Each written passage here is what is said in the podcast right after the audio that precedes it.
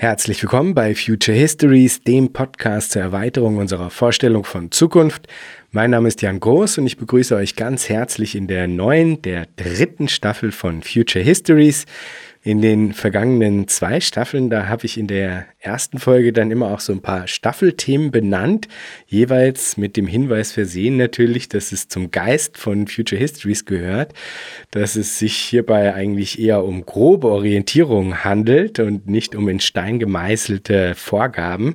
Im Zweifelsfall, da entscheidet letztlich eigentlich immer das aufrichtige Interesse an der Sache. Mir scheint, dass sich aber im Laufe der Zeit dadurch eigentlich mittlerweile ohnehin ein bestimmtes Profil von Future Histories entwickelt hat. Und als ich mich dieses Mal gefragt habe, was denn die Staffelthemen der dritten Staffel sein sollten, da hatte ich eigentlich nicht das Gefühl, dass es einen Zugewinn bringen würde, das jetzt so festzulegen.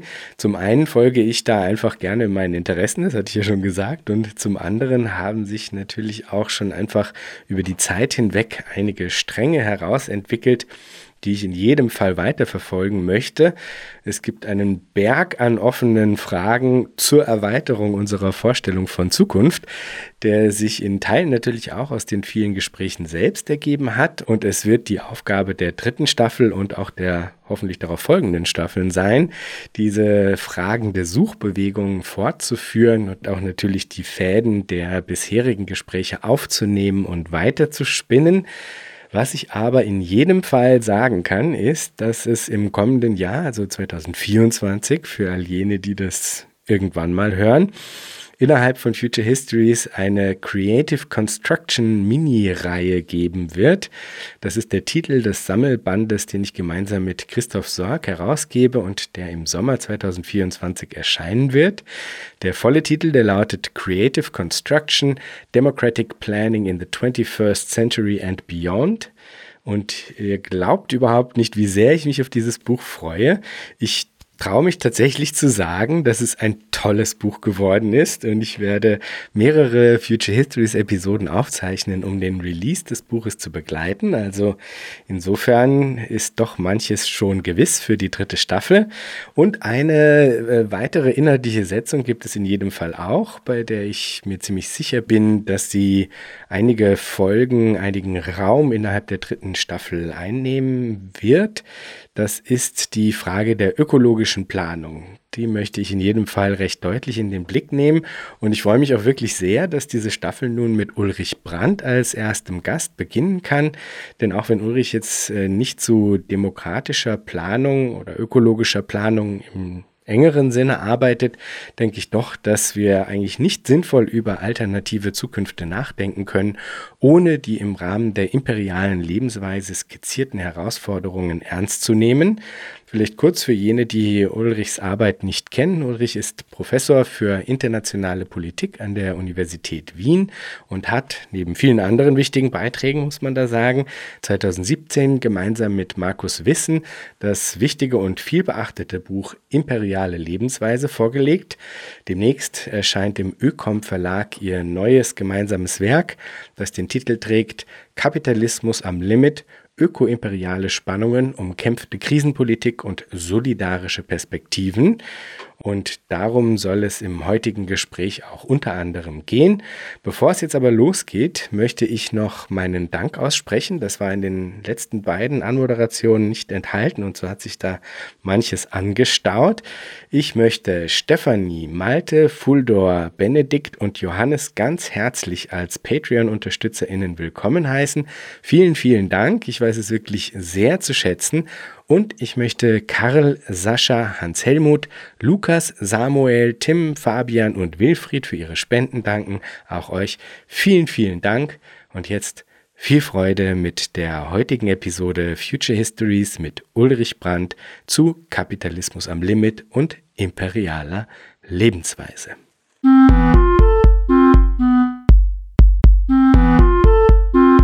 Herzlich willkommen, Ulrich. Hallo. Die imperiale Lebensweise, die ihr 2017 in eurem gleichnamigen Buch beschrieben habt, die befindet sich ja mittlerweile in einer anderen Phase als damals noch. Und in eurem neuen Buch, in eurer neuen Arbeit, da analysiert ihr dann auch die Krise dieser Lebensweise und unterschiedliche Entwicklungstendenzen, die daraus hervorgehen. Bevor wir uns jetzt diesen Entwicklungstendenzen widmen, kannst du vielleicht für die ZuhörerInnen, die mit dem Konzept vielleicht noch nicht vertraut sind, nochmal zusammenfassen, was ihr mit dem Begriff der imperialen Lebensweise beschreibt. Na, wir wollen genauer begreifen, warum angesichts dessen, was wir multiple Krise nennen oder heute Polykrise, und das war ja schon vor 15 Jahren auch relativ deutlich, denken wir an die Wirtschaftskrise 2008 äh, folgende, warum sich in dieser auch anerkannten Krisensituation dann doch so wenig ändert. Was ist sozusagen die Einschreibung? Was ist mit Antonio Gramsci gesprochen? Der hegemoniale Charakter, der breit akzeptierte Charakter unserer Produktions- und Lebensweise. Und da haben wir natürlich äh, sozusagen müssen wir erstmal, wenn wir über Kapitalismus nachdenken, über Kapitalinteressen, über staatliche Strategien, ähm, über Freihandelspolitiken, über Investitionen und so weiter äh, nachdenken, über Produktpolitik. Aber, und das wollten wir genauer verstehen, diese kapitalistische Produktions- und Lebensweise die sich historisch durchaus unterschiedlich ausformt, die schreibt sich in den Alltag der Menschen ein. Die wird sozusagen ähm, gelebt, ganz praktisch gelebt. Sie wird teilweise gewollt, aber auch wenn Menschen vielleicht Unmut haben, müssen sie sie ein Stück weit leben, weil sie ähm, eben tief verankert ist. Und im Kern besagt es, dass Menschen in ihrem Alltag, vor allem im globalen Norden, nicht weil sie böse sind, weil sie unmoralisch sind, sondern weil es ganz praktisch so ist, über den Konsum von Handys, von Autos, von Nahrungsmitteln, von Kleidung, aber auch in der Arbeitswelt. Denken wir an Vorprodukte, denken wir an hohe Produktivitäten in der Industrie, weil eben Produkte von woanders herkommen. In diesen Prozessen ganz selbstverständlich, ganz normalisiert auf Produkte zurückgreifen, die unter ökologisch problematischen, sozial problematischen, ausbeuterischen bis zu zerstörerischen Bindungen produziert wurden, wenn wir eben an ein konkretes Handy denken. Also wir denken nicht ans Handy nur beim Endkonsumenten, der Endkonsumentin, sondern als einen komplexen Produktionsprozess. Dahinter stehen kapitalistische Interessen an Verwertung, an Profit machen. Das ist der Treiber. Aber die Einschreibung, die andere Seite der Medaille, wenn man so will, das interessiert uns. Das ist diese imperiale Lebensweise, eigentlich müsste man immer sagen Produktions- und Lebensweise, aber Lebensweise ist eingängiger und wir wollen eben auch diesen Aspekt eines Alltags, was nicht nur Konsum ist, aber eben dieses Alltags mit in den Blick nehmen. Ja, und äh, während eben diese imperiale Lebensweise zumindest mal eine Zeit lang noch in der Lage war, für jene, die am längeren Ende der Konstellation äh, sich befanden, eine gewisse sagen, Stabilität vielleicht auch hervorzubringen, befindet sie sich eben mittlerweile äh, durchaus selbst in einer fundamentalen Krise. Und da geht es zu betonen, es ist eine selbstgemachte Krise, die ist also durch die imperiale Lebensweise selbst mit hervorgebracht oder zentral mit hervorgebracht. Und äh, ich finde, man merkt auch diese tiefsitzende Verunsicherung, die, die mit diesem äh, Krisengeschehen oder mit diesem auch nicht Weiterwissen der imperialen Lebensweise irgendwie zusammenhängt. Das ist durchaus äh, spürbar und zwar nicht nur sagen bei den Bürgerinnen und Bürgern, sondern durchaus auch bei den politischen Eliten, kann man sagen. Ja? Vielleicht können wir da ein bisschen genauer drauf eingehen, worin besteht diese Krise der imperialen Lebensweise genau und was ist das eben für ein Wandel, den wir da gerade miterleben? In dem Buch von 2017 argumentieren wir ähm, sehr historisch in zwei Kapiteln, also gehen nochmal sozusagen mit einem historischen Blick aus der Perspektive der imperialen Lebensweise, Kolonialismus, den liberalen Kapitalismus des 19. Jahrhunderts, den Nachkriegskapitalismus, das, was man als Fordismus bezeichnet, ähm, durch und argumentieren da schon, dass auch in den 1970er Jahren, also in der Krise des Fordismus, in den Ansprüchen nach der Dekolonisierungsbewegung von südlichen Ländern auf Entwicklung, auf eine Umstrukturierung des Weltmarktes, ne, Stichwort neue Weltwirtschaftsordnung, in der UNO ja ein sehr wichtiges Thema, dass auch da die imperiale Lebensweise schon in der Krise war. Dass die ökologische Krise damals schon auch thematisiert wurde, denken wir an den Bericht des Club of Rome, äh, Grenzen des Wachstums. Ähm, die internationale Arbeitsteilung, eben Stichwort Dekolonialisierung, neue Weltwirtschaftsordnung. Diese Krise wurde dann neoliberal bearbeitet, indem eben die internationale Arbeitsteilung umge ähm, verändert wurde. Ne? Stichwort Phasen der Globalisierung in den 70er Jahren, die neue internationale Arbeitsteilung, Stahlproduktion, Textilproduktion geht in andere Länder, dann natürlich nach 89 äh, dem Fall der Berliner Mauer, die Öffnung Osteuropas und dann natürlich vor allem diese enorme Phase, die sogenannte dritte Phase der Globalisierung, der Aufstieg der Schwellenländer China, Indien und andere. Da gab es eine Bearbeitungsform, die die ökologische Krise nicht bearbeitet hat, aber die erstmal wieder für viele Menschen materiellen Wohlstand geschaffen hat, vor allem im globalen Süden, die Mittelschichten, aber auch durchaus Arbeiterinnen und Arbeiter, denken wir an die Lohnabhängigen in China. Und im globalen Norden auch zu materiellem Wohlstand vieler beigetragen hat, auch zu dem Gefühl, denken wir an Digitalisierung, denken wir an Automobilität und anderes, aber stärker auch zu sozialer Spaltung. Ne? Neoliberalismus ist erstmal auch ein Programm von, von sozialer Spaltung. Die berühmten Studien von Bruno Milanovic, die zeigen, dass äh, vor allem die Arbeiterinnen im globalen Norden so zu den Globalisierungsverliererinnen zählen. Dieser Neoliberalismus, die neoliberale Globalisierung im globalen Norden war ja nicht überall neoliberal, denken wir an China oder Indien lange Zeit. Diese neoliberale Globalisierung kommt 2008 folgende in die Krise.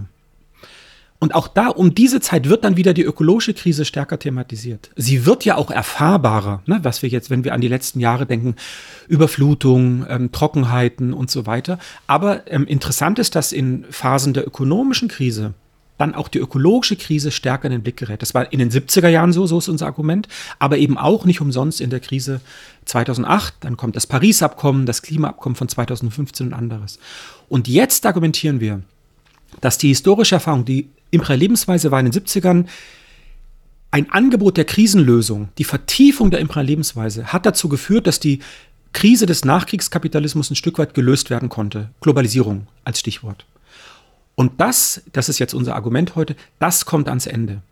Aufgrund der Massivität der ökologischen Krise, aufgrund äh, der Tatsache, dass die Schwellenländer, die sogenannten Schwellenländer selber einen zentralen Mechanismus der Lebensweise, der immer dem globalen Norden zugute kam, selber sozusagen lebt und vorantreibt. Wir nennen das im Buch die Externalisierung der Voraussetzungen und der negativen Folgen der imperialen Lebensweise. Also die Tatsache, dass die schlechten Arbeitsbedingungen woanders sind, dass die Naturzerstörung sehr stark woanders ist, dass der Klimawandel als Externalisierung in die Zeit, ähm, aber auch heute in den Raum in anderen Ländern stattfindet.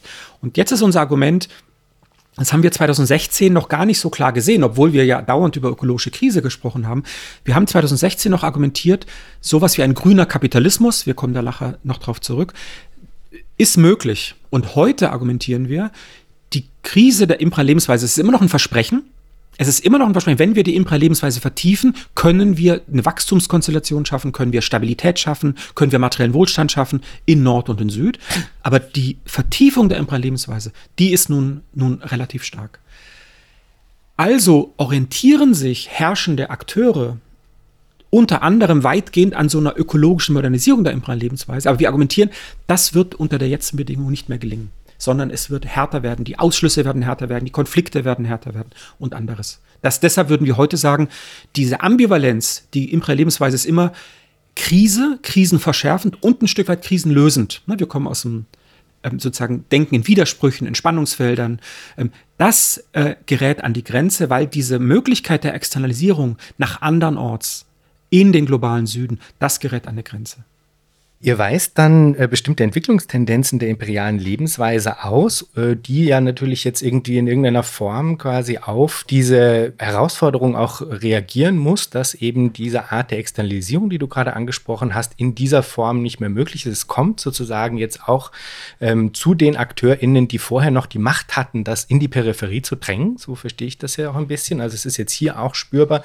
Es wird sozusagen auch unglaubwürdiger, dass äh, man da jetzt einfach nur so weitermachen kann. Und ihr analysiert dann eben verschiedene Entwicklungstendenzen, die ihr beobachtet und, ähm, und äh, herausarbeitet. Und das sind drei an der Zahl. Eine Tendenz deutet in Richtung einer autoritären Stabilisierung, eine weitere Tendenz in Richtung dessen, was ihr, du hattest es eben schon angesprochen, ökologische Modernisierung nennt. Und eine dritte Tendenz, die deutet in Richtung einer solidarischen Überwindung der imperialen Lebensweise. Ich würde natürlich sehr gerne jetzt hier mit dir alle drei besprechen und das machen machen wir auch, aber vielleicht davor noch ein kleiner Einschub oder eine Frage, die ich mir gestellt habe. Ich habe mich nämlich gefragt, ob man da nicht noch eine weitere Kategorie eigentlich hinzunehmen könnte, nämlich die Idee einer autoritären Überwindung. Äh, ich musste daran denken, weil ich jetzt auch kürzlich äh, wieder mit der Arbeit von Ulrike Herrmann zu tun hatte und mein Gefühl war, dass das eigentlich das ist, was die Ulrike Herrmann da fordert. Eine Form von autoritärer Überwindung, weil sie will ja eben äh, eigentlich eine Schrumpfung. Also das heißt, sie setzt nicht auf sagen, eine Stabilisierung durch durch fossilgetriebenes Wirtschaftswachstum. Sie will im Gegenteil eben eine Schrumpfung, das sagt sie auch ganz klar. Ja. Insofern gibt es da einen Unterschied. Sie will auch keinen Grünkapitalismus, auch den kritisiert sie ziemlich deutlich und klar, dass das eigentlich eben sich nicht ausgeht, dass das eigentlich fast schon rechnerisch sozusagen nicht möglich ist, auch dieses Decoupling, das da zugrunde liegt. Äh, insofern unterscheidet sie sich auch dort. Und ich würde sagen, und das ist vielleicht dann ein bisschen umstritten, ja, aber ich würde sagen, dass sie eigentlich auch nicht im starken Sinne für eine solidarische Überwindung ist, sondern äh, dass sie eigentlich letztlich vor allem als Mittel zur Umsetzung auf eine staatsautoritäre Struktur setzt, die eben sozusagen es am Ende dann machen soll, quasi. Ja? Und äh, das ist natürlich jetzt derzeit noch ein Randphänomen, aber ich habe so ein bisschen, sage ich jetzt mal ganz frei gesprochen, auch eine leichte Angst, dass äh, diese Tendenz der äh, sagen Idee, man könne mit einer autoritären Überwindung die Sache eigentlich lösen, dass die in Zukunft eigentlich immer mehr anwächst. Und jetzt habe ich mich gefragt, ob das was ist, was äh, irgendwie Sinn macht, wenn ich das so erkläre. Ähm, ist das was, womit du als eine analytische Kategorie irgendwas anfangen kannst? Ja, ich halt, finde das einen sehr klugen Gedanken ähm, und ähm, will das gleich nochmal äh, genau entwickeln. Und würd, wie würde ich auf ähm, Ulrike Herrmann antworten? Wir haben ähm, im April in München eine wunderbare zweistündige Diskussion gehabt zu zweit, die sehr präzise, sehr genau war, wo die Differenzen rauskamen. Und ich ähm, werde da gleich nochmal kurz drauf eingehen. Lass mich aber den Auftakt deiner Frage nochmal zu zwei Präzisierungen nutzen. Wir argumentieren mit der Imperial Lebensweise nicht nur im Nord-Süd-Verhältnis, sondern uns ist wichtig, dass auch in den Gesellschaften, die Imperial-Lebensweise auf einer Hierarchisierung basiert, auf Klassengesellschaften, auf geschlechtsspezifischer, auf äh, rassifizierender Hierarchisierung. Ne? Also wir sind nicht, ähm, das hat uns mal jemand ganz am Anfang vorgeworfen, hier wären alle Katzen grau und alle wären sozusagen Profiteure, Profiteurinnen der imperialen Lebensweise. Nein, natürlich ist es ein Unterschied, ob jemand wenig Geld hat äh, und einen kleinen ökologischen Fußabdruck, wenn man diese, diese Metapher erlaubt, oder ob jemand in Saus und Braus lebt, ein Privatjet hat, äh, zwei Eigenheime und so weiter und so fort und auch ein materielles Interesse hat, fast ein zynisches Interesse, diese imperiale Lebensweise voranzutreiben, während die sozial Schwächeren ja eher sozusagen in der Lebensweise leben müssen und auch ein materielles Interesse hätten an stärkerer öffentlicher Infrastruktur, äh, an äh, sozusagen weniger abhängig zu sein vom Einkommen und so weiter. Also die Impra-Lebensweise braucht auch hier Ausbeutung. Sie braucht die Fleischfabriken äh, von Tönnies, sie braucht die schlechten Erntebedingungen ähm, in der Landwirtschaft etc. etc. Und zweite Bemerkung, wir gehen von diesen drei Szenarien oder Projekten aus um die sich Kräfte gegebenenfalls bündeln. Das ist auch gleich ähm, der, der, Einstieg für Ulrike Herrmann. Aber wir gehen noch von einer vierten Möglichkeit aus, die wir jetzt aber nicht, nicht als ähm, Kapitel im neuen Buch ausführen, sondern in der Einleitung ansprechen. Und zwar ähm, aus einer, finde ich, sehr guten Diagnose, die sehr stark aus Frankreich kommt, der Kollapsologie.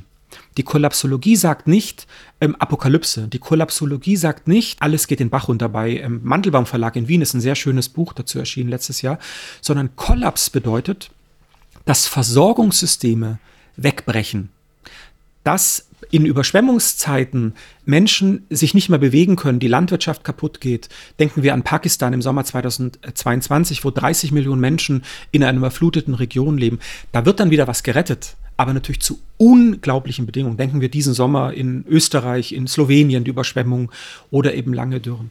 Das ist jetzt kein Projekt, um das sich Kräfte bündeln. Ja, wir kommen ja eben aus einer gramscianischen Tradition. Projekt heißt ja, welche sozialen Akteure äh, bündeln sich über bestimmte Strategien. Aber wir müssen natürlich so ein Kollaps oder Kollapse immer wieder im Blick nehmen, weil eine Implikation ist, dass auch die Reparaturarbeiten oder auch die Vorsorgenden, ähm, das, was wir als Klimaanpassung bezeichnen, dass das wichtiger wird. Dass wir müssen mal überlegen, wie viel Millionen, zig Millionen Genen muss die slowenische Regierung ausgeben, wenn relevante Teile des Landes für ein paar Tage oder Wochen unter Wasser sind. Oder in Österreich oder anders aus.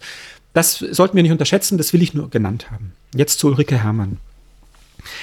Ich halte das erstmal für ganz gut oder Ihr Ansatz. Ich teile auch Ihre Problemdiagnose, die Kritik an grünen Kapitalismus, die, äh, an einem grünen Wachstum, das sich von Ressourcenverbrauch, von Emissionen entkoppeln könnte, die Kritik an ähm, Atomkraft als sozusagen Möglichkeit, die ja gerade wieder aktuell wird die Reduktion, sie nennt das ja, wie du gesagt hast, grünes Schrumpfen, von Fliegen, von Autos, von Fleischkonsum, das Einkommen sinken müssen, und zwar in einer sozial abgefederten Art und Weise, dass wir langfristige ähm, Güter produzieren müssen, dass wir Kreislaufwirtschaft müssen und so weiter. Wo ich differiere, ist, deshalb habe ich diesen Projektcharakter betont, um den Vorschlag von Ulrike Herrmann so eingängig er erstmal ist, sie macht das ja als am historischen Beispiel der britischen Kriegswirtschaft ähm, ab 1939, wo ganz schnell die Ökonomie umgestellt werden musste auf eine ähm, eben Militärwirtschaft, Militärproduktion. Und da sagt sie, das war relativ gleich, relativ egalitär. Ja, und es war ein Schrumpfen. Und es gab eine hohe Legitimität, klar, weil natürlich ähm, im Krieg äh, ein, ein Angriff der Nazis die Gefahr war. Auf, ganz kurz nur, um den Punkt auch genannt zu haben, was sie natürlich unterschätzt, ist, dass im Rüstungsbereich weiterhin wahnsinnige Profite gemacht werden. Sie tut so, als wenn es da jetzt einen Bereich gibt, der sie interessiert, den nimmt sie als Modell. Aber natürlich ähm, gab es enorme Investitionen. Es war ja eine private Produktion in Großbritannien und da sind natürlich mega Profite gemacht worden. Das drängt sie sozusagen am Rand. Aber jetzt systematisch zu deinem Punkt.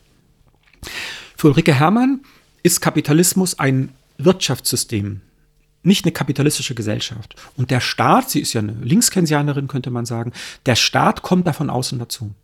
Und dann hat sie die äh, Verführung in ihrem Denken, der Staat soll es jetzt richten. Sie spricht ja im Buch relativ wenig über Alternativen. Ne, dann spricht sie mal über eine äh, Steueroasen schließen, sie spricht über Vermögenssteuern und anderem. Aber ihr Modell ist, der Staat erkennt, da gibt es vielleicht auch Kämpfe, da gibt es Krisen, erkennt die Situation und greift nun ein und organisiert deshalb Stichwort Großbritannien der 40er Jahre, organisiert nun ein grünes Schrumpfen. Und meine Gegenfrage an Sie wäre auf der analytischen Ebene, es ist ein Modell, was Sie sehr nationalstaatlich denkt. Ich glaube, das kann man heute nicht mehr nationalstaatlich denken, das, aber das ist sozusagen das Dilemma des Keynesianismus, maximal europäisch, aber sozusagen der globale Süden kommt nicht vor. Sie sagt sogar an einer Stelle im Buch, das war ein harter Streit auch in München bei der Veranstaltung, der Kolonialismus äh, oder die Ausbeutung des Südens spielt überhaupt keine Rolle für den Wohlstand im Norden, sondern so in dieser Tradition von John Hobson 1902, ähm, der ja den Imperialismus und Kolonialismus in Großbritannien kritisiert, das sei viel zu teuer. Man soll mal die Länder in die Unabhängigkeit lassen und man soll das über den Markt äh, organisieren. Also sie hat eine Einschätzung, der Staat kann Schrumpfen organisieren. Und die Einschätzung von mir und wahrscheinlich auch von Markus Wissen wäre, ein kapitalistischer Staat, sie will ja nicht die kapitalistische Welt abschaffen, ein kapitalistischer Staat ist ganz eng verbunden mit den ökonomischen Verhältnissen, mit den ökonomischen Kräften und ist sozusagen in seiner DNA auf Wachstum geeicht. Also ein Staat kann in Krisen intervenieren, haben wir historisch genug Beispiele, Pandemie jüngst oder die Wirtschaftskrise 2008. Aber der Staat ist, weil er nicht autonom ist, wie die Keynesianer, Keynesianerinnen denkt, sondern weil er eben ein, ein Kräfteverhältnis ist weil er tief verbunden ist mit der kapitalistischen Produktionsweise, mit der imperialen Lebensweise. Von da würden wir sagen, diese Idee, Mann und Rainwright nennen das ja den Klimaleviathan, also die Idee, jetzt gibt es angesichts der zunehmenden Krise so eine Art autoritäre Intervention eines Staates, ob das ein globaler Staat ist, also Mann und Rainwright haben ja eher diese Idee vom Empire, ne, eines nicht so definierten Staates, oder bei Ulrike Herrmann eines nationalen Staates. Da sehen wir die Kräfte nicht als Projekt, also natürlich kann in bestimmten Situationen, wie das Stichwort Pandemie, kann sich der Staat mal gegen auch Kapitalinteressen richten, ne, in dem Lufthansa nicht fliegen darf, in dem nicht produziert werden kann und so weiter.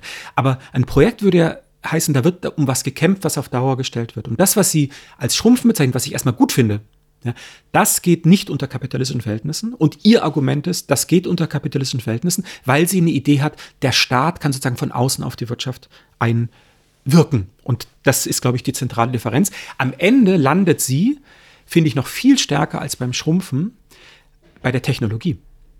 Sie hat irgendwie in der Diskussion war das, da ist sie total ähm, intensiv, total, total stark argumentiert, was wir unterschätzen würden, wären die technologischen Entwicklungen. Das kritisiert sie ein Stück weit im Buch, aber politisch ist das, glaube ich, für sie neben dem Staat als Intervention von außen so eine Art zweiter unabhängiger Faktor, der sozusagen die Gesellschaft äh, retten kann.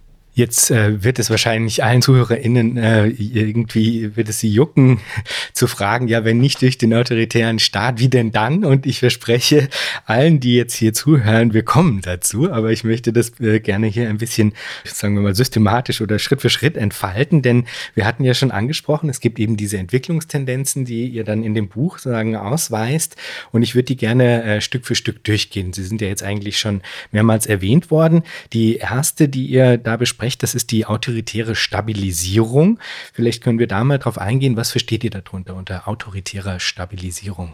Also wir gehen auf ähm, Beiträge ein, wichtige Diskussionsbeiträge, die uns helfen zu verstehen, wie kann jetzt die Krise der imperialen Lebensweise, die nicht mehr wahrscheinlich nicht mehr bearbeitet in den 70er Jahren, wie kann die genauer ähm, begriffen werden? Und wir gehen von einer doppelten Verunsicherung aus.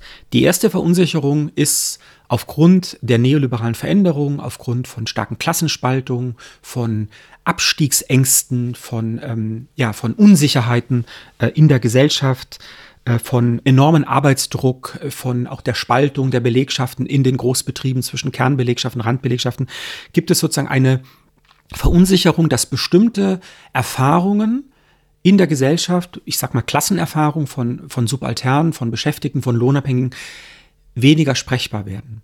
Und das schafft das große Literatur. Wir zitieren ähm, Birgit Sauer, Otto Penz, Wolfram Schaffer, viele andere, die zeigen, dass das für eine autoritäre Anrufung, also für die autoritäre Rechte sozusagen ein gutes Feld ist.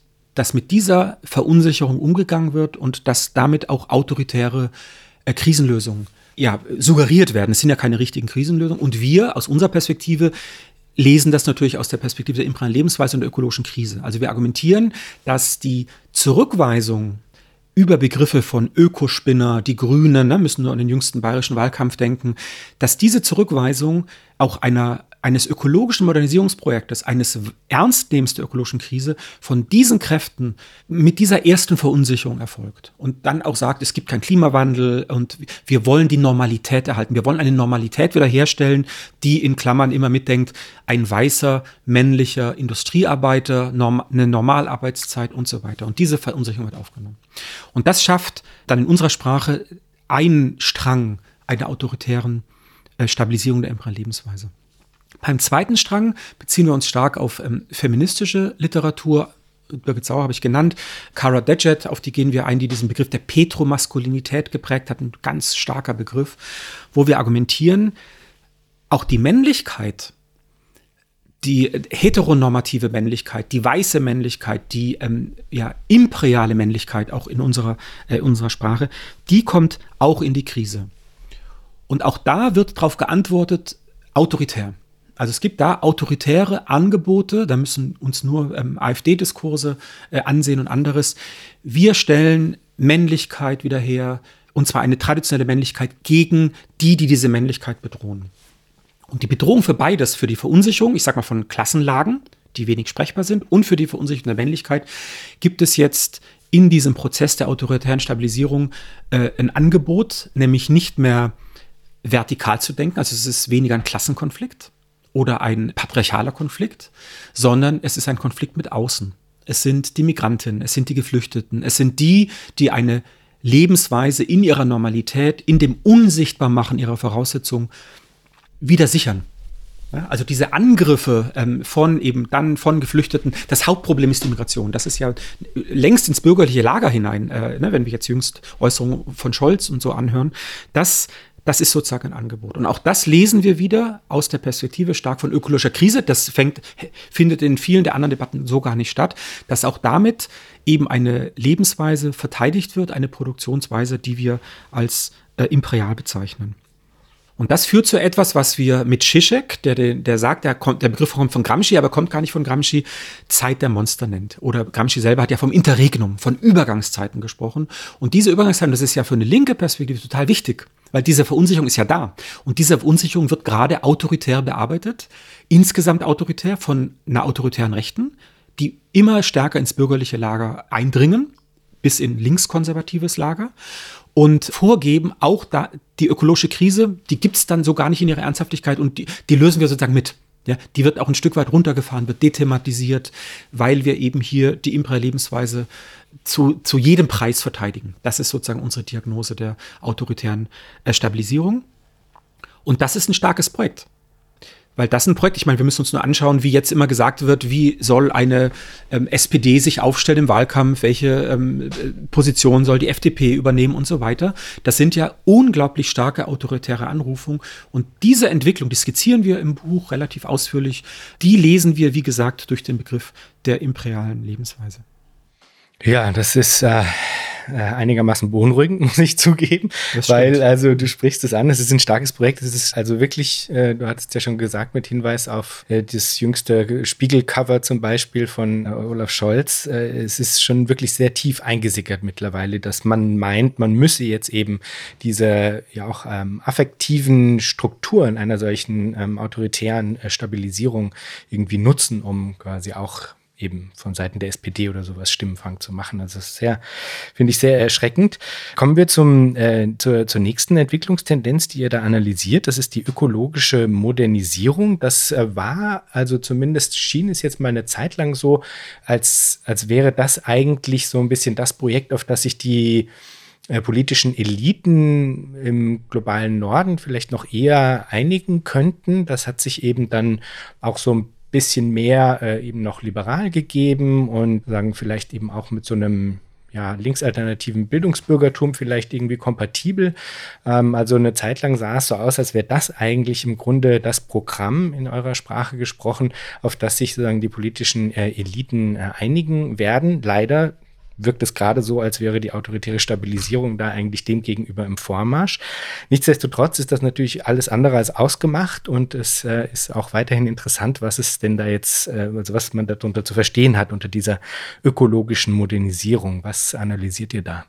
Also erstmal sollten wir diese zwei Projekte nicht gegeneinander stellen. Mhm. Ja, sondern du hast es auch angedeutet, es könnte die ähm, ökologische Modernisierung der imperialen Lebensweise oder des Kapitalismus kann eher autoritäre Tendenzen haben und das spricht gerade viel dafür, ne, dass die Frage von Statuserhalt, von Ängsten, wie wird mit Ängsten umgegangen, mit der, mit dem autoritären Umgang mit Geflüchteten äh, und so weiter, dass das in die Richtung geht. Oder es wird eben ähm, eher ein, du nennst es liberales Projekt, wo wirklich auch versucht wird, Ausgleich zu schaffen, äh, vielleicht einen grünen Kooperatismus, ne? nicht, dass wir das uns zu eigen machen, aber als Möglichkeit, dass die Gewerkschaften mit an Bord sind, dass sie ähm, um gute Arbeitsbedingungen kämpfen, aber eben auch um gute Arbeitsbedingungen andernorts, also ein Internationalismus, immer noch unter kapitalistischen Bedingungen, der aber nicht sozusagen die repressiv-autoritäre Variante ist. Also diese Artikulation dieser zwei wichtigen Projekte, die scheint uns wichtig, aber wir wollen natürlich als Denkraum, als Denkhorizont erstmal diese Projekte eigenständig skizzieren. Deshalb jetzt zur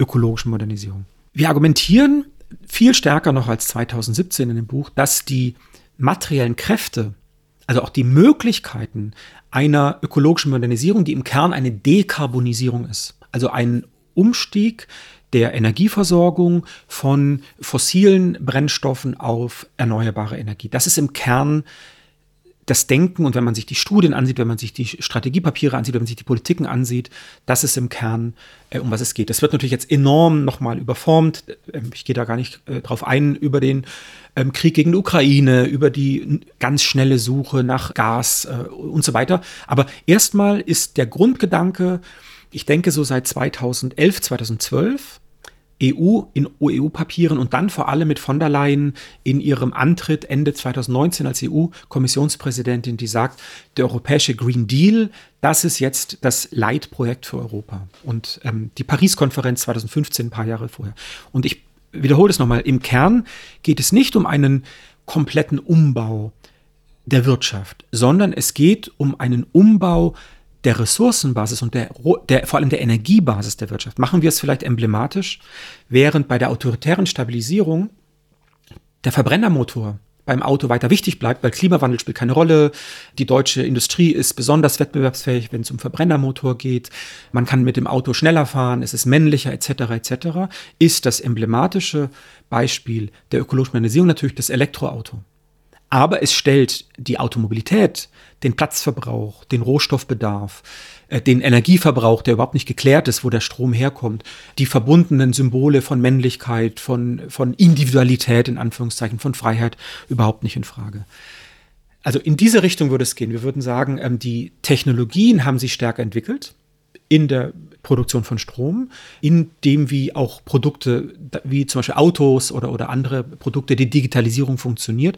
Und jetzt gibt es zunehmend Kräfte, nehmen wir die Autoindustrie, die jetzt merkt, hoppla, wir gehen auch in das Elektroauto.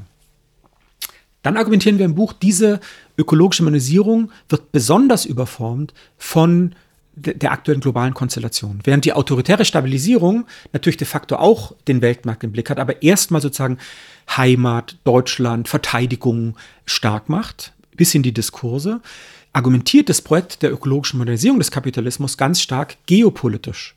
Wir müssen auch deshalb dekarbonisieren, weil China verlangt, dass äh, Volkswagen und andere in China zunehmend Elektroautos verkaufen. Weil wir weg müssen ein Stück weit von den fossilen Energieträgern, weil es natürlich geopolitisch immer schwieriger wird. Ja. Weil äh, auch China, Indien um die fossilen, fossilen Energieträger konkurrieren. Also das ist sozusagen, es gibt viele Argumente zu sagen, die Wirtschaft wird auf erneuerbare Energie umgestellt, aber eben nicht die Produktions- und Lebensweise. Also es ist eben deshalb eine ökologische Modernisierung der imperialen Lebensweise, weil das, was wir als grünen Extraktivismus beispielsweise diskutieren, dass eben der Ressourcenextraktivismus aus dem globalen Süden, um die Produkte herzubekommen, klassisch fossile Energieträger, Metalle, Mineralien, ähm, agrarische ähm, äh, Rohstoffe, dass das jetzt nicht ersetzt wird, sondern ergänzt wird über die sogenannten seltenen Erden, über Kupfer, über Lithium, um diesen grünen Umbau zu schaffen. Das ist sozusagen der Grundgedanke der ökologischen Modernisierung. Ja, du hattest das jetzt gerade am Schluss auch äh, ganz klar eigentlich nochmal adressiert und angesprochen, aber ich möchte das trotzdem nochmal unterstreichen, weil es einfach so wichtig ist, dass diese Idee einer ökologischen Modernisierung eigentlich immer gekoppelt ist an Formen des Ökoimperialismus. Äh, Ökoimperialismus nennt ihr das bei euch im Buch. Also ich finde das ganz wichtig, dass das äh, eigentlich auch immer mitgeführt wird, wenn man so tut, als könne das jetzt sozusagen äh, eine wünschenswerte Zukunft sein und quasi die Verheißung für den grünen Kapitalismus, dann gilt es eben, äh, das zu betonen schon, dass der Ökoimperialismus eigentlich äh, da immer mitgedacht äh, und aufgezeigt werden muss. Absolut. Und das, was ja die Voraussetzung für die imperiale Lebensweise ist, nämlich das Unsichtbarmachen der Voraussetzungen andernorts nennen wir das ja. Also immer in den Gesellschaften, ich will das nie vergessen, aber jetzt, wenn wir im Nord-Süd-Verhältnis denken, das andernorts, das wird unsichtbar gemacht, die Externalisierung und das wird jetzt gerade sozusagen verdoppelt im Greening unserer Ökonomie. Wenn jetzt denken wir nochmal an den, die erste Jahreshälfte 23 zurück, als dann Scholz, Habeck, von der Leyen, Baerbock sind nach äh, Argentinien, nach Brasilien gereist, um das EU-Mercosur-Abkommen zu pushen, wo sich dann die Südregierung dagegen gestellt haben. Fernandes, der argentinische Präsident, eben genau mit dem Argument, wir bleiben in der ewigen Rolle des Rohstofflieferanten für den Norden. Ja. Das ist, das zeigt, da wird politisch agiert. Ja. Und ähm, es bleibt auf einem, in einem sehr asymmetrischen Feld. Wir nennen das in einem anderen Kapitel des Buches zunehmende ökoimperiale Spannungen. Das ist ein Begriff, den wir neu einführen im Buch. Ähm, den haben wir nur in einem Absatz im alten Buch. Also diese Tatsache, dass auch über knapper werdende Ressourcen, über Klimakrise, über den Zugriff auf Rohstoffe im grünen Umbau äh, diese Spannung und vielleicht auch die Konflikte zunehmen. Aber ich möchte noch einen äh, ähm, Punkt hervorheben.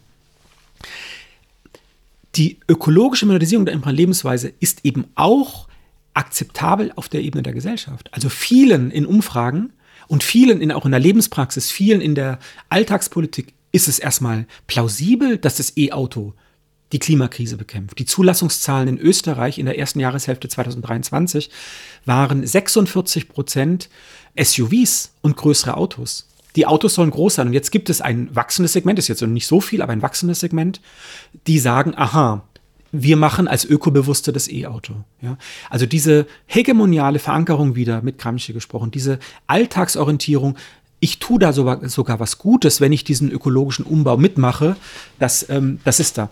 Auf der anderen Seite wollen wir es nicht denunzieren. Natürlich brauchen wir eine Energiewende. Natürlich brauchen wir heute und jetzt eine Energiewende auch unter kapitalistischen Bedingungen. Es wäre absurd zu sagen, weil das jetzt alles sozusagen gerade vielleicht die großen Stromkonzerne übernehmen in Deutschland. Österreich machen es große und, und, und nicht so große. Ähm, deshalb ist es schlecht. Natürlich brauchen wir dringend den Umbau der ähm, Materialbasis, der Energiebasis unserer Wirtschaft. Aber ein Punkt ist in den offiziellen Strategien systematisch draußen, nämlich der Punkt des Rückbaus. Das würde Ulrike Hermann widerstammen. Der Punkt, es ist immer die Idee eines grünen Wachstums. Es ist immer die Idee, es wird versöhnt mit Kapitalismus und Kapitalismus heißt Wachstum und Akkumulation. Und das ist sozusagen weiterhin der, der Kleber, ne, der, der, der Klassenkompromiss, der ähm, in den Gesellschaften angeboten wird, damit Gewerkschaften, Beschäftigte mitmachen. Und das in den Blick zu nehmen und dann zu kritisieren, das sehen wir auch als Aufgabe von so einem Buch. Ja, äh, spannend. Äh, also auch ein bisschen eine vertrackte Konstellation, weil also das, was du jetzt zuletzt gesagt hast, deutet ja auch darauf hin, es gibt, und das weist ihr ja überhaupt mit diesem Konzept der imperialen Lebensweise aus, es gibt auf eine Art ein Interesse, ich sag mal, eine ähm, Mehrheit im Norden eben auch weiterhin diese Externalisierung der imperialen Lebensweise ausblenden zu dürfen. In dem Fall jetzt dann halt im E-Auto sitzend. Aber äh, auf der anderen Seite ist natürlich klar, und das ist ja was, was ihr ganz deutlich unterstreicht, äh, dass es auf diese Art und Weise nicht gehen wird.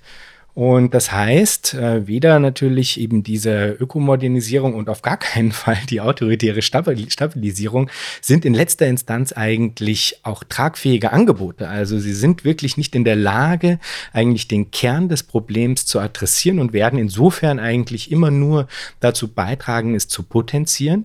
Das heißt, wir müssen zu anderen Lösungen kommen und die anderen Lösungen, auf die ihr dann eingeht, die drehen sich um Perspektiven ähm, des Solidarischen. Und jetzt äh, habe ich mich sehr gefreut, dass ich schon ein paar Kapitel aus eurem neuen Buch lesen durfte.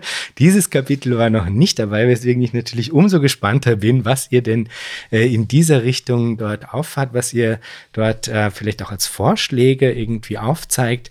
Was hat es äh, auf sich mit den Perspektiven rund um Fragen der solidarischen Problemlösung? Ähm, ja, wir sind noch am Schreiben des Kapitels, deshalb ich kann natürlich jetzt ein paar zentrale Überlegungen sagen und es macht natürlich unglaublich viel Spaß dann auch ähm, intellektuell. Wir sind im Semester, ist jetzt nicht so viel Zeit, aber es ist schon toll, wenn man sozusagen weitgehend so ein Buch fertig hat und dann äh, kommen sozusagen all die Diagnosen werden umgearbeitet und nochmal weitergetrieben, um in Alternativen zu denken. Ich möchte noch eine Präzisierung auch anbringen, weil du sagst, die Mehrheit ähm, lebt so. Ja, sie, sie lebt so, sie lebt auf Kosten anderer und der Natur, aber viele müssen halt auch so leben. Das müssen wir, glaube ich, immer wieder betonen. Die imperiale Lebensweise ist nicht nur eine Ermöglichungsbedingung, ist nicht nur Handlungsreichweite. Das ist vor allem für die, die viel Geld haben. Es ist auch ein Zwang. Wenn ich am Land lebe, kein Auto habe und keinen guten öffentlichen Verkehr habe, dann brauche ich ein Auto. Und dann sind wir die Letzten, die das moralisieren. Ja, natürlich gibt es dann Möglichkeiten, ich gehe gleich darauf ein, von Sammeltaxis oder so, aber das muss ja erstmal entstehen. Und dieses tragfähige Angebot, genau, erstmal würde ich ähm, pessimistisch mit Gramsci, der Pessimism Pessimismus des Verstands, diagnostizieren. Doch leider sind sowohl die autoritäre Stabilisierung wie auch die ökokapitalistische Modernisierung sind gerade tragfähige Angebote. Das ist ziemlich dramatisch, weil auch die Linke wenig Alternativen bietet. Wir müssen uns jetzt gerade nur wieder aktuell den Streit, die Spaltung und so ansehen, äh, weil die Erfahrung von Menschen, die, die Ausgrenzungserfahrung, die Abwertungserfahrung, und ich bin jetzt keiner, der hier meint, wir müssen zurück zum weißen männlichen Industriearbeiter, das ist nicht mein Punkt, aber die Erfahrung von Menschen werden nicht produktiv durchgearbeitet. Das ist das Feld, was die Rechte bedienen kann und ein attraktives Modell einer eines anderen Lebens, das wird gesellschaftlich kaum diskutiert. Deshalb ist die ökologische Modernisierung der Lebensweise auch irgendwie ein, in deinen Worten, tragfähiges Angebot. Das wäre sozusagen der Pessimismus des Verstands. Der Optimismus des Willens mit Gramsci wäre dann zu sagen, ja, es gibt ja schon ganz viele Alternativen.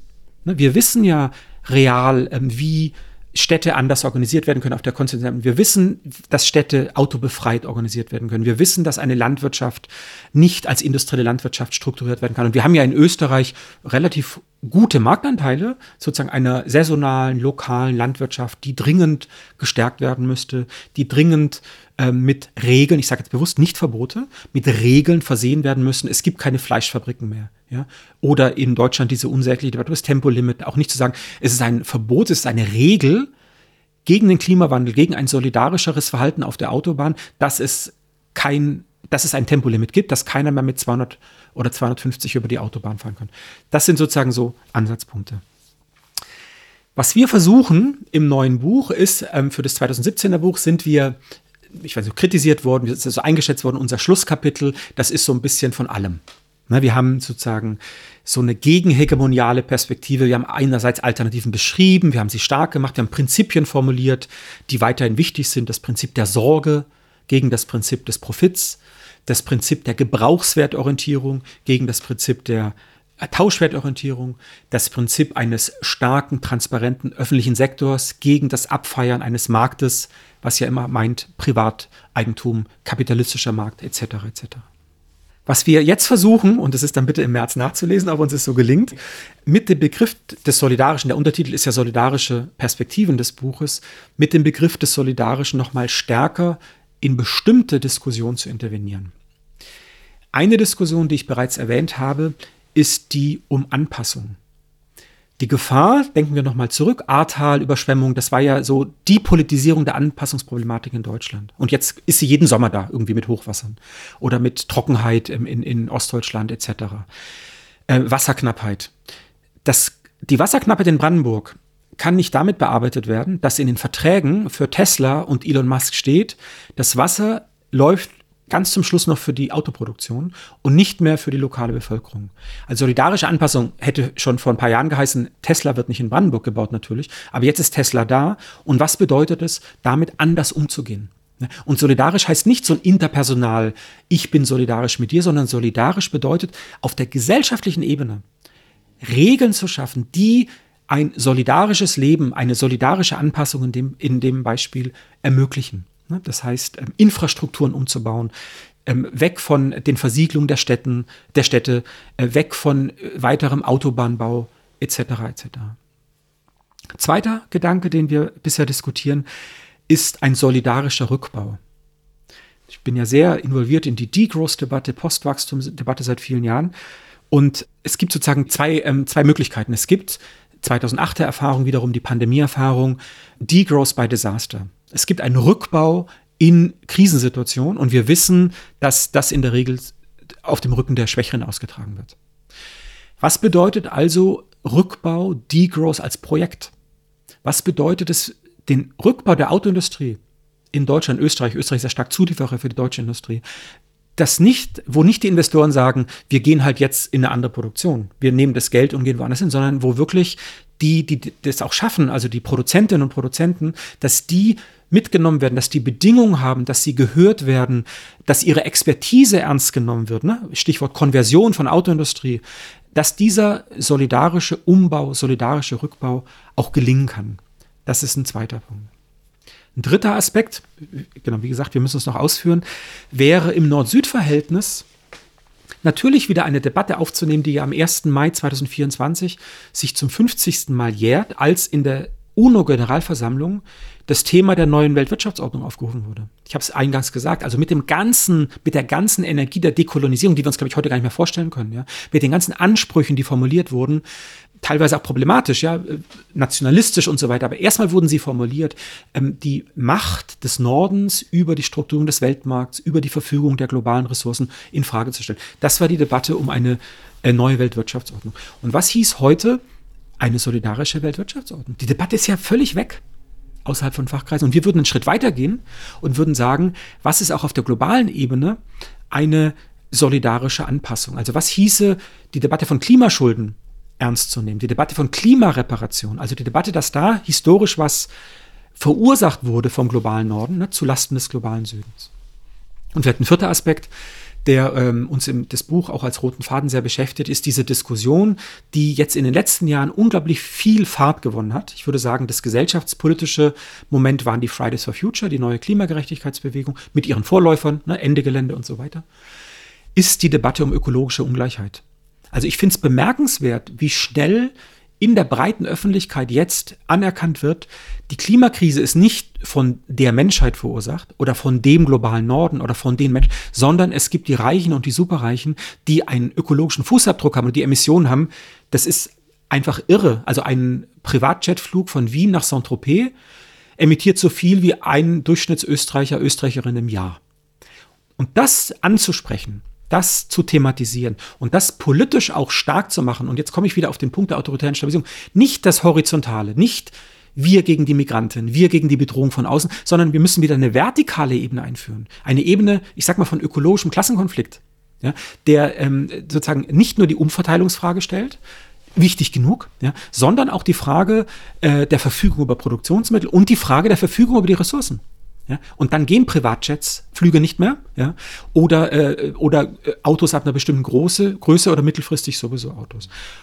Und ich schließe damit ab, ähm, um noch was zu sozialen Bewegungen zu sagen, wo wir, ja, sind wir immer stark dran, Markus und ich, das zusammenzubringen ähm, und eine Zurückweisung einer Konstellation, die aktuell die Klimabewegung stark kriminalisiert. Es ist doch absurd, dass wenn junge Menschen auf Privatflughäfen gehen und ähm, versuchen, dass Privatjets nicht mehr starten oder dass, wie in Spanien, Privatjets angemalt werden, dass die kriminalisiert und nicht die Privatjet-Besitzer und Besitzerinnen. Diese Konstellation umzudrehen und diese ähm, ökologische Ungleichheit stärker zu politisieren und dazu Alternativen zu entwickeln, das ist ein weiterer Aspekt. Super spannend.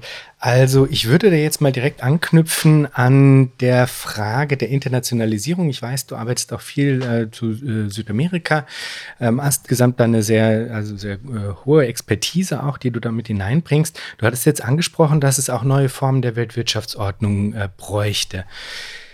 Jetzt stößt man da ja eigentlich wieder auf eine ähnliche Konstellation, wie du sie jetzt vorhin schon angesprochen hattest in Bezug auf die ArbeiterInnen, wo du ähm, sehr deutlich klar gemacht hast, es ist nicht immer eine Wahl, die äh, imperiale Lebensweise zu wählen, sondern mit, man wird dort auch hineingezwungen. Und das äh, ließe sich da eben auch noch ein bisschen anhängen. Es besteht natürlich auch eine gewisse Attraktivität darin, dass es da einen, eine Form von materiellem Wohlstand gibt, der natürlich dann ja auch eine gewisse Sicherheit und nicht nur einen reinen Komfort, sondern eben auch eine existenzielle Sicherheit hervorbringt und produziert, die natürlich als erstrebenswert angesehen wird. Legt man das jetzt eben auf den internationalen Kontext um und verbindet es mit dem, was du eben äh, auch als ökologischen Klassenkonflikt vielleicht angesprochen hattest, frage ich mich, wie man das gut denken kann, dass auf der einen Seite ähm, eben, wenn man so will, das Recht dessen, was man globalen Süden nennt, anerkannt wird, auch an einem materiellen Wohlstand teilzuhaben und dadurch sich auch eine Form von existenzieller Sicherheit zu produzieren. Das ist ja total legitim und äh, richtig wichtig und gut, ja. Und gleichzeitig äh, geht es auch nicht darum, oder wäre es sozusagen auch nicht zielführend, wenn jetzt der globale Süden sozusagen eigentlich das äh, westliche Modell kopiert in Sachen äh, Konsumfixierung und eben dem damit einhergehenden ähm, Fußabdruck auch. Ja, also das ist natürlich nicht zielführend, wenn man sich die ökologische Frage anguckt. Das heißt, eigentlich wäre eben dann als ein Ausweg daraus zwingend dieser von dir angesprochene äh, ökologische Klassenkonflikt auszutragen in einer Form, die auch weltweit das hervorbringt, was es auch auf der nationalen Ebene zu produzieren gilt, nämlich eine Form der Transformation, die eben nicht auf dem Rücken der Schwächsten ausgetragen wird. Und jetzt äh, ist natürlich eine total schwierige Konstellation, auch äh, komplizierte Frage, aber nichtsdestotrotz mich deine Einschätzung dazu interessieren. Wie schafft man das, äh, dass das eben auch für jene, die jetzt am kürzeren Ende sagen, der Konstellation stehen, äh, attraktiv ist?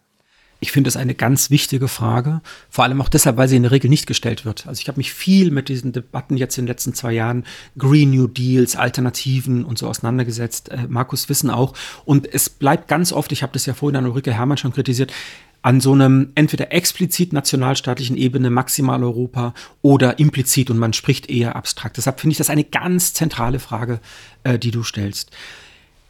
Ich fange an mit einer methodischen Anmerkung das Erste, was ich mache als Antwort auf deine Frage, ich höre zu, was die Menschen, die mir nahestehen, Intellektuelle, Aktivistinnen, Linke in Lateinamerika, das ist mein Bezugsraum, wie du sagst, dazu sagen, dazu machen.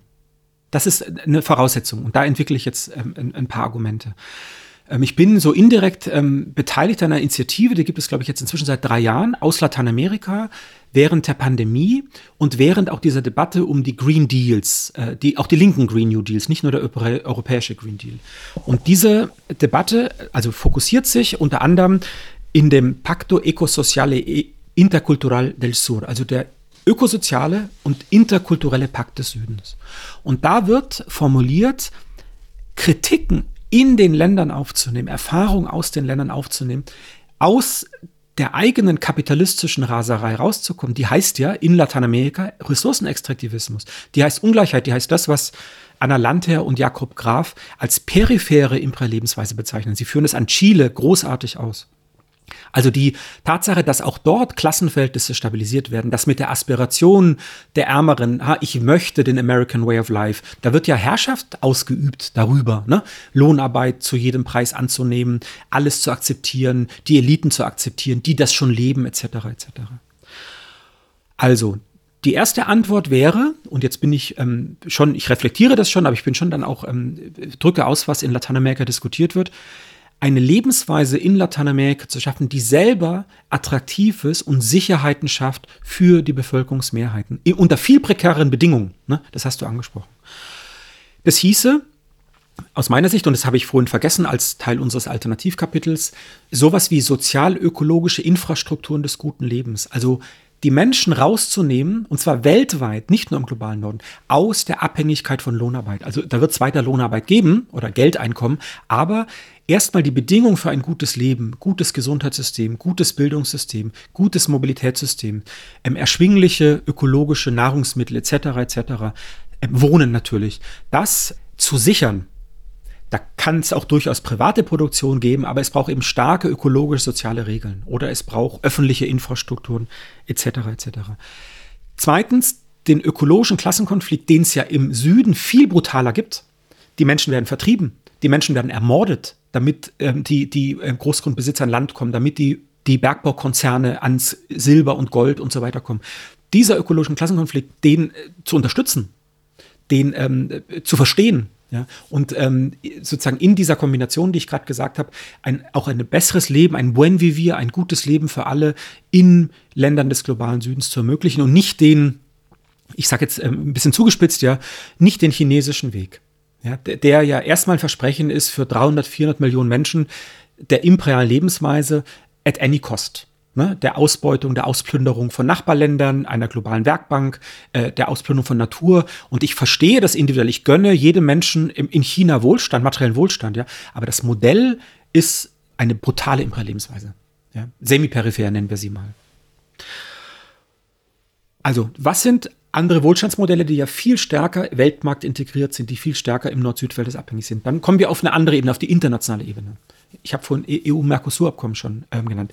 Aus meiner Sicht sind internationalistische Kämpfe heute erstmal das, was Walden Bellow, einer der Denker der, ähm, der globalisierungskritischen Bewegung, als Deglobalisierung bezeichnet hat. Nicht die aktuelle Deglobalisierung, dass die Lieferketten zurückgeführt werden, sondern Deglobalisierung für Walden Bellow hieß ja in seinem Buch von 2004, wieder Spielräume zu schaffen in den Ländern, in den Regionen für eine eigenständige Entwicklung und sich nicht in den Weltmarkt saugen zu lassen, über Rohstoffexporte, Agrarexporte, Industrieexporte etc. Das ist eine, finde ich, bis heute starke Perspektive. Und die im Norden zu unterstützen und dann zu sagen, Nein zu Freihandelsabkommen. Und der letzte Aspekt in diesem Riesenthema, das wir äh, vertiefen könnten, demnächst kommt auch ein Buch raus zum Thema Neue Weltwirtschaftsordnung von Alex Veit und Daniel Fuchs veröffentlicht. Sehr lesenswert, weil sie versuchen, diese, diese Fäden von vor 50 Jahren äh, wieder aufzunehmen. Der letzte Aspekt wäre, ein Internationalismus auf der Höhe der Zeit ist aus meiner Sicht ganz zentral der radikale Umbau unserer eigenen Produktions- und Lebensweise. Einer solidarischen Produktions- und Lebensweise, die genau den Druck von den Rohstoffen, von der billigen Arbeitskraft im globalen Süden nimmt. Jetzt kann man natürlich sagen, viele würden sagen, der Süden soll auch wachsen dürfen. Und wenn wir das nicht machen, Ulrike Herrmann hat so argumentiert, wenn wir das nicht machen, was haben die für eine Alternative? So wie wir hier um Alternativen kämpfen, als ja nicht Majorität in der Gesellschaft, als, als ähm, Bewegung, als Intellektuelle, als Menschen in Organisationen, in Gewerkschaften, in Verbänden etc. etc., in Parteien, die was anderes wollen. So gibt es die auch im globalen Süden. Also ich würde nie von dem globalen Süden sprechen, sondern das Wachstumswunder Indonesien ist ein Wachstumswunder mit brutalsten ähm, ökologischen Zerstörungen. Ja? Ähm, und mit brutalster Ausbeutung von Arbeitskraft. Also was ist denn da bitte schon Wunder? Das ist ein Wunder für die Eliten, für die oberen Mittelklassen, für die städtischen Mittelklassen. Und das in den Blick zu nehmen, diese Konstellation zu verstehen. Und da finde ich, hilft der Begriff der, der imperialen Lebensweise sehr gut, weil sie sich ja auch in den Ländern reproduziert. Das war meine Anfangs.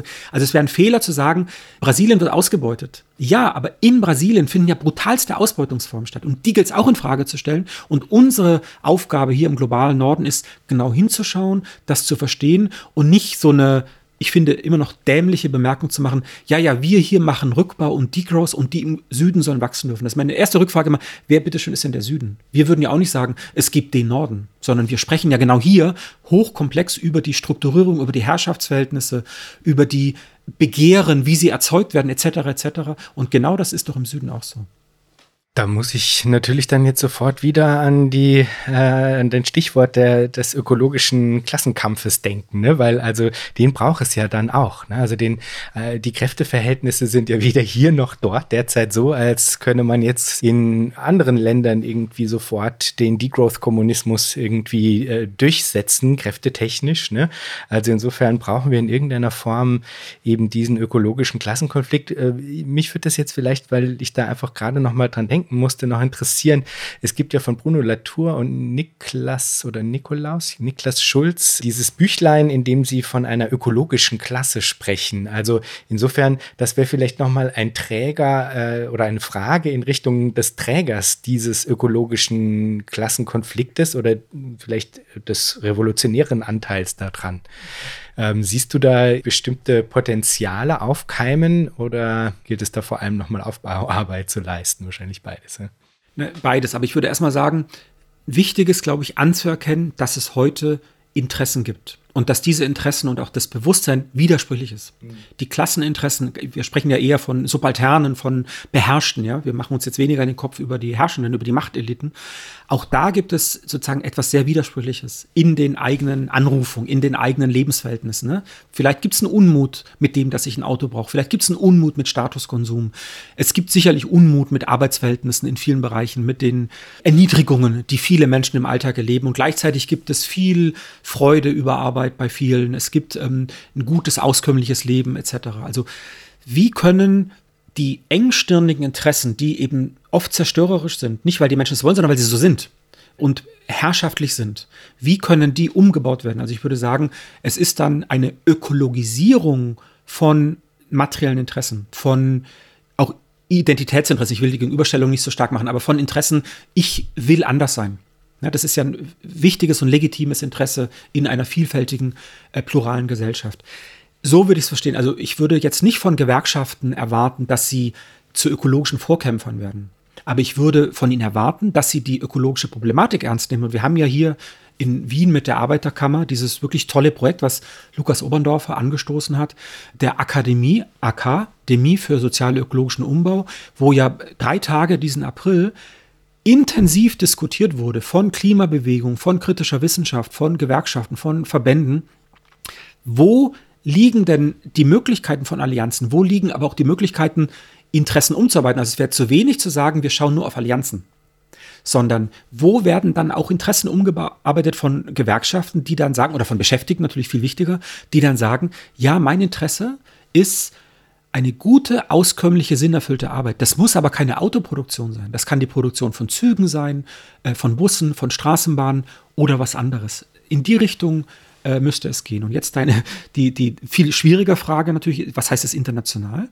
Und da würde ich auch sagen, das war ja vorhin meine Schlussbemerkung bei der letzten Antwort, wie können sozusagen die globalen Verhältnisse auch in ihrer Widersprüchlichkeit in unser Denken, in unsere Weltwahrnehmung, unser Begehren, aber auch in die Kämpfe eingeflochten werden. Also wie kann eben hier ein Wohlstandsmodell, das ja ganz anders aussehen muss. Aber wie kann es immer mitdenken, was bedeutet das eben an Rohstoffzufluss aus dem globalen Süden? Was bedeutet es an Ermöglichung dort von Menschen in, ähm, in Ecuador, Brasilien äh, oder wo auch immer?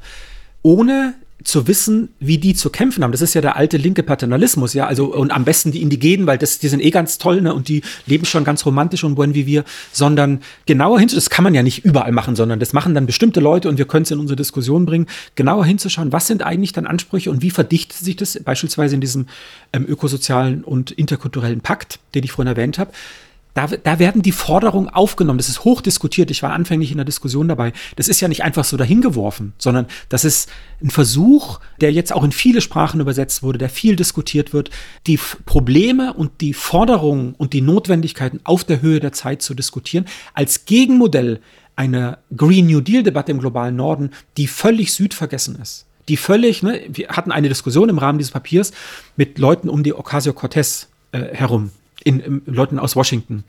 Ein toller Typ, der Mitarbeiter von Ocasio-Cortez. Und wir diskutieren den, den ähm, lateinamerikanischen äh, Green Deal und den Ocasio-Cortez ähm, Ed Markey Green New Deal.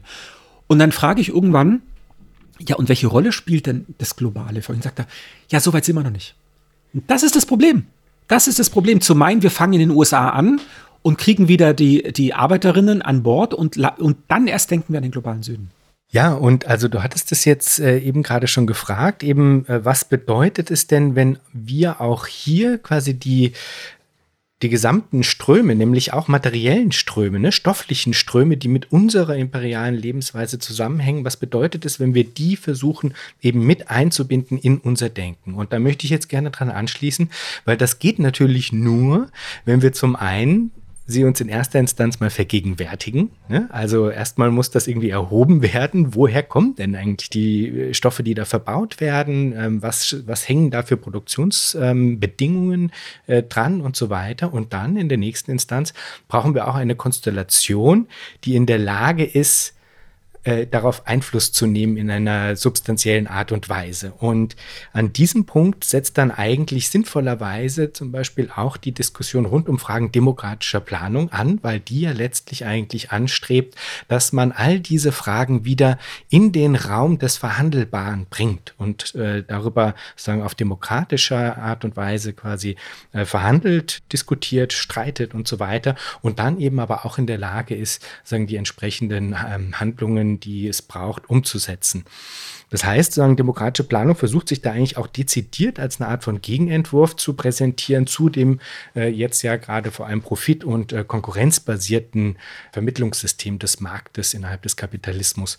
Das heißt, eigentlich wäre sagen diese, diese Debatte ein absolut natürlicher Verbündeter, eine natürliche Verbündete zu den Fragen, die ihr da so intensiv behandelt. Jetzt würde mich interessieren, wie weit seid ihr da schon eingetaucht? Was habt ihr euch angeguckt? Gibt, ist das was, was euch interessiert? Ja, es, es, interessiert uns sehr und ich glaube, dass diese Frage von demokratischer Planung oder insgesamt von Planung wird immer wichtiger.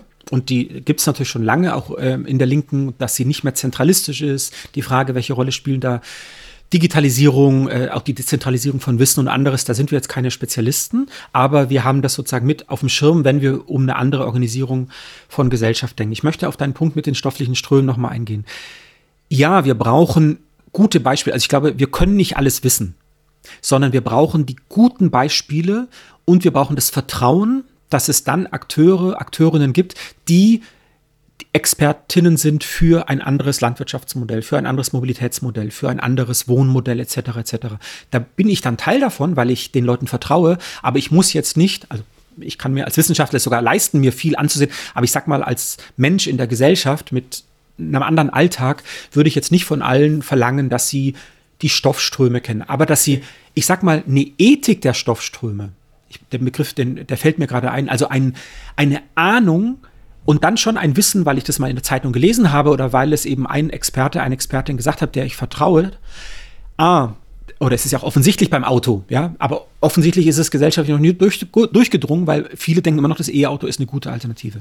Das wäre sozusagen erstmal um die, auf diese stoffliche Ebene. Und der zweite Aspekt der stofflichen Ebene wäre ja, es ist ja gar nicht so sehr das Auto sind, sind das, was wir in der politischen Ökologie, in der kritischen Umweltforschung als Versorgungssysteme bezeichnen.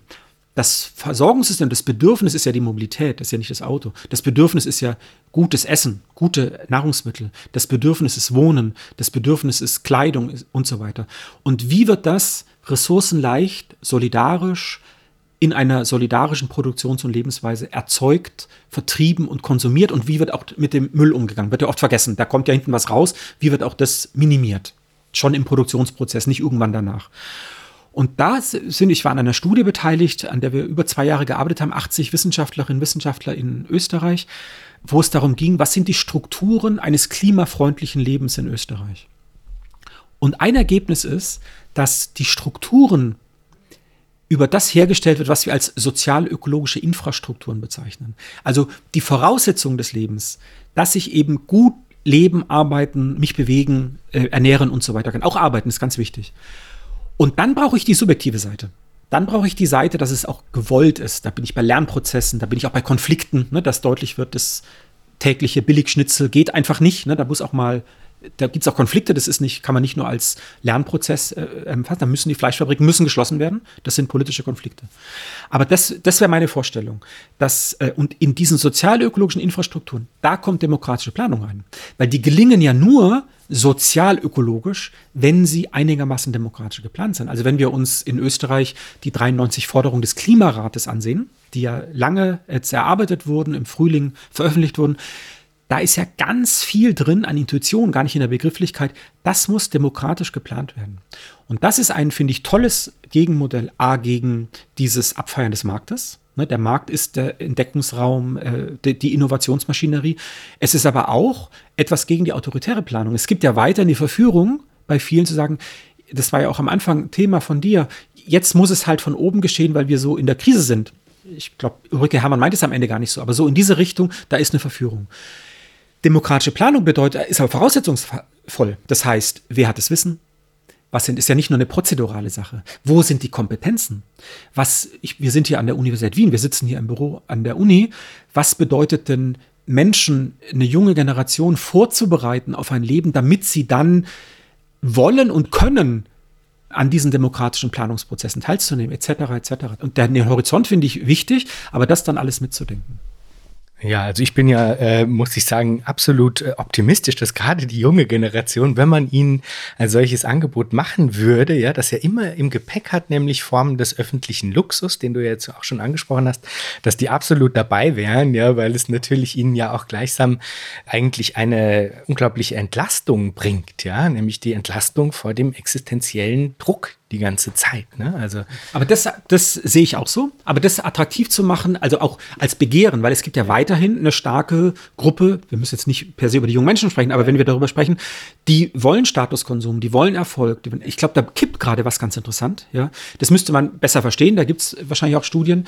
Was kippt da? Was ist beispielsweise die, der Wunsch, nicht mehr 40 Stunden zu arbeiten in der Lohnarbeit? Ne? Da, da sind ja kulturelle Veränderungen, das meine ich mit den Voraussetzungen. Und dann braucht es sozusagen auch die Bedingungen, ne? dass ich mit weniger Geld leben kann, ähm, dass ich mich in Wien mit dem öffentlichen Verkehr kostenlos oder für einen Euro am Tag bewegen kann. Das ist eine Voraussetzung, dass ich dann aufs Auto verzichten kann, was im Durchschnitt, jüngste Studie in Österreich, im, pro Auto im Durchschnitt 8.500 Euro kostet pro Jahr. Das ist ja eine Nummer. Und dann das Klimaticket, ja, ist, ist viel, viel günstiger. Was bedeutet das, in welchem Verhältnis steht es? Mhm. Aber lass uns da doch dann noch ein bisschen genauer reingehen, also ein bisschen tiefer reingehen, weil, also ich finde das eine total interessante, einen total interessanten Aspekt, wie man es schaffen kann, eine andere Form von Normalität herzustellen, weil das ist was, was ihr sehr stark betont im Rahmen der imperialen Lebensweise, dass die sich eigentlich auch genau darüber reproduziert, dass sie als total normal wahrgenommen wird. Ne? Und auch natürlich dann in der Hinsicht so ein bisschen als alternativlos, was natürlich nicht stimmt, ja. Aber sie reproduziert sich sozusagen über einen Alltag, der sich als Normalität gibt. Ne? Und wenn wir dann jetzt sprechen über die Frage ähm, solidarischer Zukünfte, wenn man so will, ne, dann kommt diese Frage ja auch nochmal auf. Wie schafft man das, dass diese alternativen Zukünfte eine alternative Normalität produzieren. Das finde ich total äh, interessant, was es dafür braucht. Und was da vielleicht auch nochmal relevant ist, ist, dass in der Art und Weise, wie das jetzt hervorgebracht wird, ja auch bestimmte Naturalisierungen angefahren werden, die dazu dienen, diese Idee von Normalität zu stützen und eben mit hervorzubringen. Also Naturalisierungen wie der Markt, der dann wo getan wird, als wäre das eh quasi ja schon immer da gewesen in dieser Form und auch schon immer in dieser ähm, sagen Wirkmächtigkeit eigentlich eine Normalität gewesen, dass so getan wird, als wäre der Mensch dem Menschen ein Wolfe, dass so getan wird, als wäre Privateigentum eigentlich was total Normales und so weiter und so fort. Da gibt es also verschiedene Konstruktionen, die auf einer ideologischen Ebene, wenn man so will, dazu dienen, diese Normalität zu stützen und permanent mit hervorzubringen.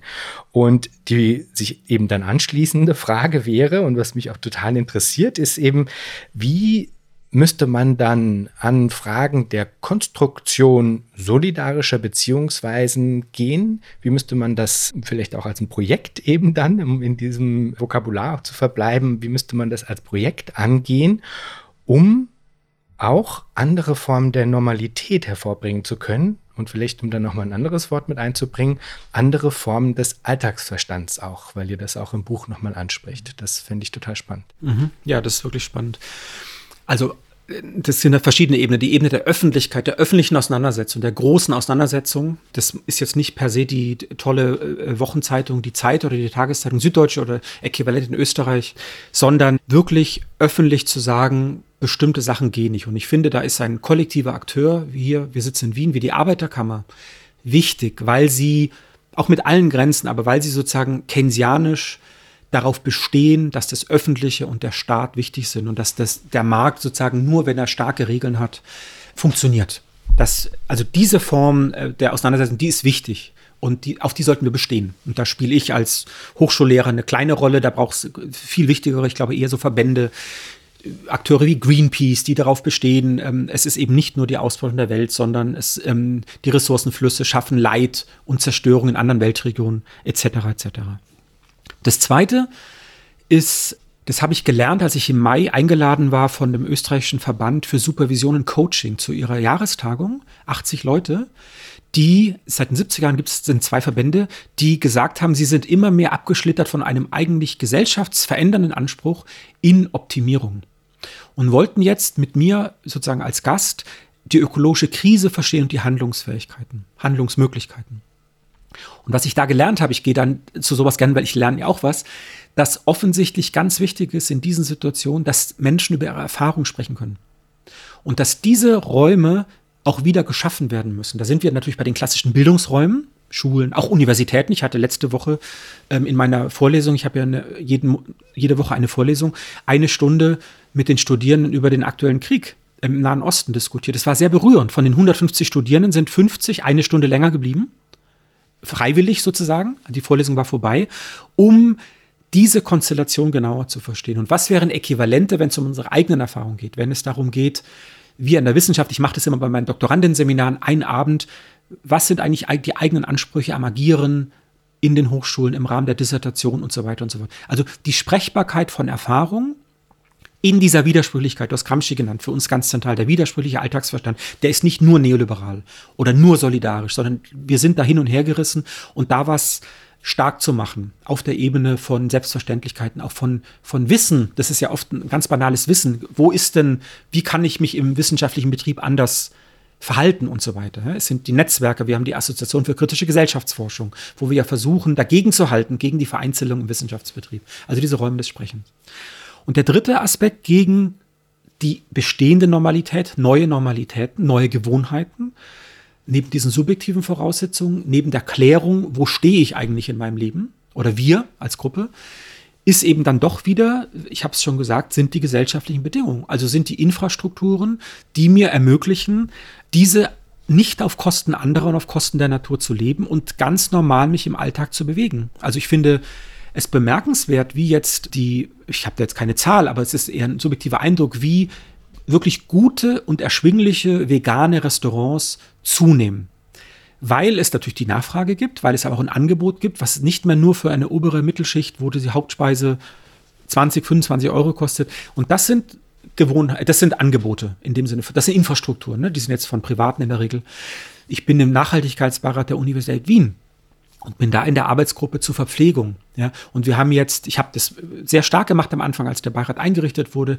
Es war gar nicht so, es war nicht unerwünscht, aber es war gar nicht so auf dem Schirm. Inzwischen haben wir eine hohe Kompetenz mit Leuten aus den Ernährungswissenschaften und jetzt sind wir wirklich dabei, die Mensen der Uni Wien fleischfrei zu machen. Das ist ein Angebot, ne? das kann eine Gewohnheit schaffen. Die Leute können am Abend Fleisch essen, wenn sie wollen, aber wenn sie an der Universität Wien sich ernähren wollen, soll das mittelfristig nicht mehr mit Fleisch sein guter Fleischersatz, viel Gemüse etc. etc. Und es muss erschwinglich sein. Es kann nicht 6 Euro kosten für Studierende und so weiter. Und wir haben schon die, äh, die, die Verkehrsinfrastruktur und so angesprochen. Also das wären sozusagen die, die Voraussetzungen. Und dann sind wir bei so einem Begriff wie kollektivem Lernen. Also wie kann eine Gesellschaft kollektiv lernen? Und ich denke weiterhin, das ist, sind die Konflikte auch, die das anzeigen. Also es ist schon die letzte Generation, die sagt, so geht es nicht weiter. Mit allem Ärger, ne, über wen sprechen die an und die Angestellten nicht ins Büro kommen die Arbeiterinnen, aber trotzdem zeigen sie etwas anderen Unmut. Und diese Konflikte ernst zu nehmen, vielleicht auch strategisch einzusetzen, ist jetzt nicht mein Job als Wissenschaftler, aber dass die Bewegung darüber nachdenken, wo sind wir klug konfliktfähig. Ne? Oder auch andere NGOs, ähm, bestimmte Akteure und wir in den Institutionen auch. Also ne, wo, wo lassen wir bestimmte Zumutungen des Wissenschaftsbetriebs immer mehr auf uns auszulagern, immer mehr Druck auszuüben auf uns, in allen Feldern zu reüssieren. In der Forschung, in den Publikationen, in der Verwaltung, in der Lehre, in der Betreuung. Überall soll, im Netzwerken, überall sollen wir top sein. Ja? Wie schaffen wir es, diese Nahelegung zurückzuweisen? Das schaffe ich alleine nicht. Das schaffe ich, indem ich mich organisiere. Ja, und so sollten sich alle Menschen in ihrem Lebensbereich fragen, wie organisiere ich mich, um A, mich über meine Lebensverhältnisse Klarheit zu schaffen und B, dann auch aktiv zu werden. Mhm, mh. Ja, das also finde ich alles total einleuchtend und auch absolut richtig wichtig und gut. Ich würde das gerne aber nochmal auf ein anderes Abstraktionsniveau äh, oder eine, eine andere Abstraktionsebene heben, weil ich hatte ja eben schon angesprochen, eben diese Form der Naturalisierung. Und also was ja auffällt, ist, dass in Formen der herrschaftsförmigen Produktion von Normalität und die imperiale Lebensweise ist eine davon, dass dabei in der Regel so eine Art, ich sag mal, Nullobjekt äh, aufgefahren wird, auf das sich die herrschende Klasse dann beziehen kann, um ihr eigenes Handeln äh, zu rechtfertigen. Und das ist in der Regel aber dann in irgendeiner Form metaphysisch aufgeladen. Und Josef Vogel, der äh, hat das in Bezug auf die Rolle des Marktes im Liberalismus äh, schön äh, analysiert und als Eukodice bezeichnet.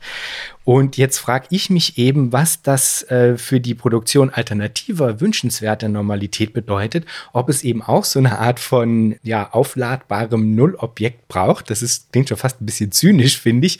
Aber gleichzeitig, wenn man es ein bisschen positiver wendet, die Tatsache, dass etwas so eine bestimmte Form von Unterbestimmtheit hat und dadurch eben dann auch von jedem und jeder mit eigenen Inhalten aufgeladen werden kann. Das ist ja eigentlich was total Schönes daran. Eine andere Sache ist natürlich, dass quasi der Markt als metaphysisches Objekt als Ausrede genommen wird, um allen möglichen Schwachsinn zu legitimieren. Das meine ich natürlich nicht, aber ich frage mich, was es in der Produktion von alternativer Normalität braucht, um auf dieser Abstraktionsebene auch ein Angebot liefern zu können. Und ich frage sowas ähnliches in abgewandelter Form manchmal hier bei Future Histories und in der Regel bekomme ich dann sowas wie Demokratie oder Demokratisieren als Antwort. Und dem würde ich natürlich auch zustimmen. Ja, also das ist zweifelsohne richtig, dass es Demokratisierung braucht. Aber mir kommt vor, als wäre das, läge das trotzdem nochmal auf einem anderen Level, auf einem anderen Layer, wenn man so will. Wenn man einfach nur sagt Demokratisierung, dann ist diese Frage eigentlich noch nicht wirklich adressiert, scheint mir.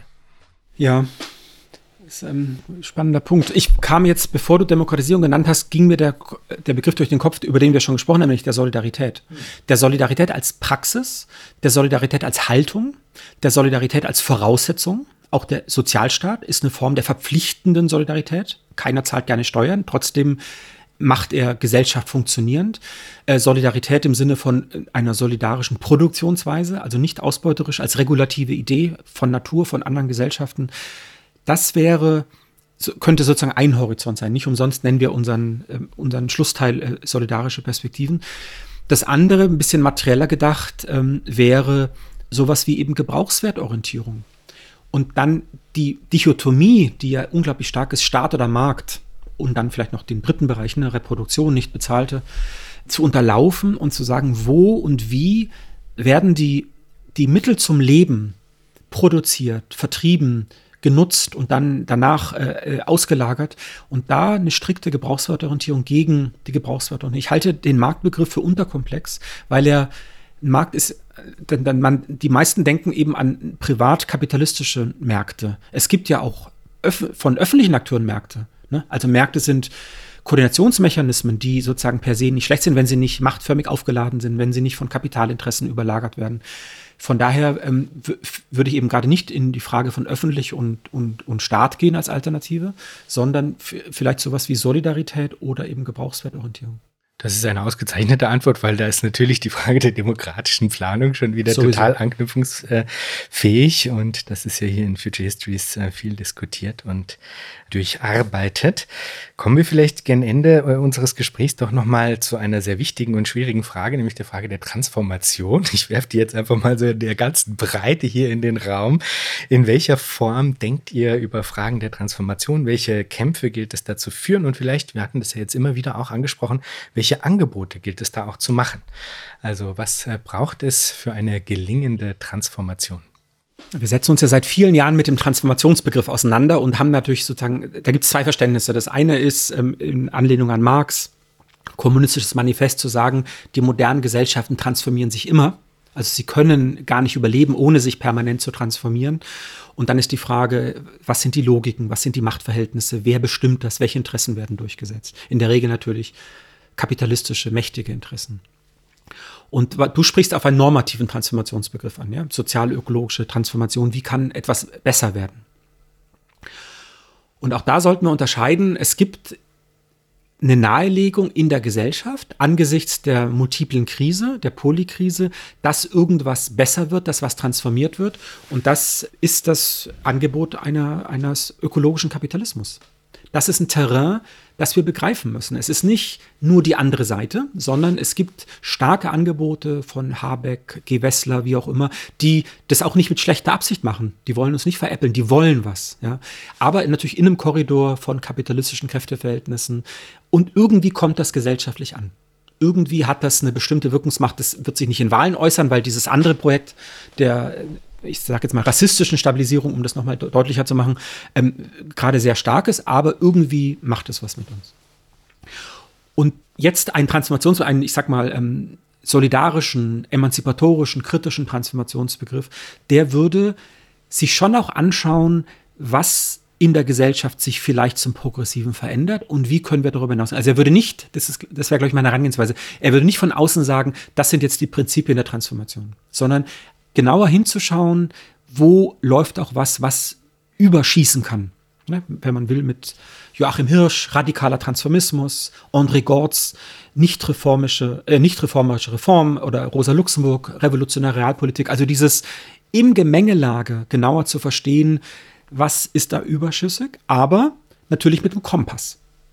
Und diesen Kompass, den würde ich begreifen, eben, ich habe schon vieles genannt, was sind nicht Leben auf Kosten der Natur und anderer, eine Gebrauchswertorientierung, sozial-ökologische Infrastrukturen, die Profitorientierung zurückdrängen, Rückbau, das sind, das sind sozusagen Elemente eines Kompass, aber immer anzuschauen, wo läuft da was. Also das ist heute, in Wien gibt es ja Politiken, den öffentlichen Verkehr auszubauen. Es gibt aber auch Politiken, das Auto auszubauen. Und jetzt zu sagen, da gibt es, das eine ist schon gut, das sollten wir unterstützen, und das andere muss dringend zurückgewiesen werden. So in die Richtung würde ich argumentieren. Was die Akteure angeht, klar kommen uns sofort soziale Bewegungen, Klimabewegung, Protestbewegung, feministische Bewegung und, und andere. Aber, und auch natürlich äh, Gewerkschaftsbewegungen, die Greenen, also die, oder die äh, sich sozusagen sozial-ökologisch selber aufladen müssen. Ne? Ich würde das nicht von außen rantragen, deshalb habe ich vorhin die Arbeiterkammer und Lukas Oberndorfer erwähnt. Das ist ja der Versuch, das in die Institution zu tragen. Das ist aus meiner Sicht ganz, ganz zentral. Ja, und diese wir, wir nennen das, wir sind noch nicht sicher, ob wir es im neuen Buch so stark ausarbeiten. Wir hatten die Idee jetzt ein halbes Jahr, einen Begriff zu stark zu machen, der Transformationskerne.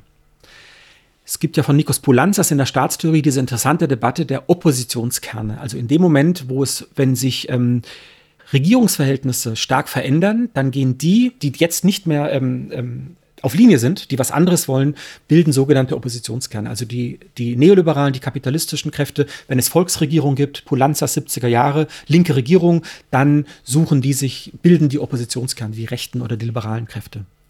Und wir haben überlegt, ob wir dieses Argument stark machen für Alternativen. Dass wir sagen, wir müssen auch auf die Verbände schauen. Was tut sich im BUND? Was tut sich bei Greenpeace? Was tut sich in den Gewerkschaften? Was tut sich in den Wissenschaften als Organisation? Das ist ja nicht, die Wissenschaft wird mit einmal zukunftsfähig. Die Wissenschaft ist weiterhin konservativ, also in ihrem, nicht in ihrem Tun, aber in dem Selbstverständnis. Wo sind die Öffnungen? Ne? Wo sind die Lehrpläne, die, die verändert werden, etc.? Ähm, und wer macht das? Das wäre so eine Überlegung von Transformationskern. Ich hoffe, der, der, die Überlegung wird klar. Also überall sich zu fragen, auch in Schulen. Ne? Die alte Idee, des sozialistischen Büros der 70er war ja, die sozialistischen Interessen in den Arbeitsfeldern organisieren, im Gesundheitsbereich, im Bildungsbereich, im Wissenschaftsbereich. Und an sowas anzuschließen, jetzt nicht Hausbacken, nicht verstaubt, sondern zu fragen, wo gibt es denn auch in Schulen, das ist ja nicht das Lehrerinnenkollegium, sondern das sind Menschen, die vorangehen, die mehr wollen, ja, und die zu bestärken, die zu unterstützen, die mit, mit Material zu versorgen und etc. etc. So würde ich mir das im konkreten Handgemenge vorstellen. Neben, ich will das jetzt wirklich nochmal betonen, neben den großen Konflikten. Natürlich brauchen wir Proteste. Natürlich brauchen wir Debatten um, ähm, von Ende Gelände, um die Besetzung von, von Braunkohleabbau, um die Besetzung von Flughäfen, um das Blockieren von Straßen. Das ist alles wichtig. Ja? Aber ich denke auch so in so eine Richtung, in so, ich sag mal, auch professionelle Alltagspraxen einführen. Ja? Und ein weiterer Bereich sind natürlich sozusagen die, ich sage privat in Anführungszeichen, die Beziehungsweisen, also mit Bini Adamczak. Also wie schaffen wir es, solidarische Umgangsweisen wieder einzuüben, aber ich, genau, das halte ich auch für wichtig, aber ich, ich denke viel an diesem, in, diesen, in diese professionellen Bereiche. Weil wenn wir eine andere Gesellschaft wollen, ich habe es vorhin schon gesagt, müssen wir ja auch die Gesellschaft anders machen. Im Produktionsbereich, im Verwaltungsbereich, im Wissenschaftsbereich, im Bildungsbereich. Und, und da müssen die, die das dann machen, sich auch bewegen und die Kompetenzen dafür haben. Und jetzt äh, arbeitet ihr viel äh, in Anlehnung an Gramsci. Da kommt natürlich jetzt sofort die Frage auf, braucht es da auf der Ebene der politischen Imagination eine neue Idee einer alternativen Hegemonie? Oder also wie, was ist das sozusagen, oder braucht es etwas, an dem sich all diese verschiedenen Kräfte äh, ausrichten können, um sagen eine gewisse das soll natürlich nicht eine Leitlinie sein, aber sage ich mal ein gewisser Strom in eine Richtung. Ne? Also es muss ja schon sich irgendwie an etwas ausrichten, das dann auch die Kräfte bis zu einem gewissen Grad in, in eine ähnliche Richtung hin tendieren lässt, sozusagen. Und was würde das für dich heißen? Also wie schaut diese politische Imagination aus, die das vielleicht leisten könnte? Also wir haben große Diskussionen, ob ein Begriff wie Gegenhegemonie trägt, ne? den ich ja 2005 mal vorgeschlagen habe, ihn kritisiert worden, Gramsci hätte den nie verwendet und natürlich heißt vielleicht auch Gegenhegemonie, wieder Herrschaftsverhältnisse herzustellen. Das ist, will ich nur kurz gesagt haben, um auf deine Frage einzugehen. Ja, Imagination verdichten sich aus meiner Sicht aktuell noch nicht in Begriffen. Also es gibt ja Ideen von Klaus Dörre wie Neosozialismus oder Sozialismus oder, oder andere Begriffe. Buen Vivir, Gutes Leben, Gutes Leben für alle, Pluriversum, ein Buch, was gerade auf Deutsch erschienen ist. Ich denke schon, es könnte sich in Begriffen verdichten. Es ist heute noch nicht so. Es müsste eher ein, ein gesellschaftliches Selbstverständnis geben. Eine Imagination, wie du sagst, die ein, ein besseres Leben für alle hat und das auflädt. Und das sind Elemente, über die wir jetzt gesprochen haben. Das lädt sich auf mit ökologischer Ungleichheit, nämlich ökologische Gleichheit, mit gerechter Anpassung, also ist, der Klimawandel kommt ja, der ist ja auch nicht weg, wenn der Kapitalismus morgen vorbei ist. Den Klimawandel, die, den Atommüll werden wir haben. Und was heißt jetzt damit gerecht umzugehen?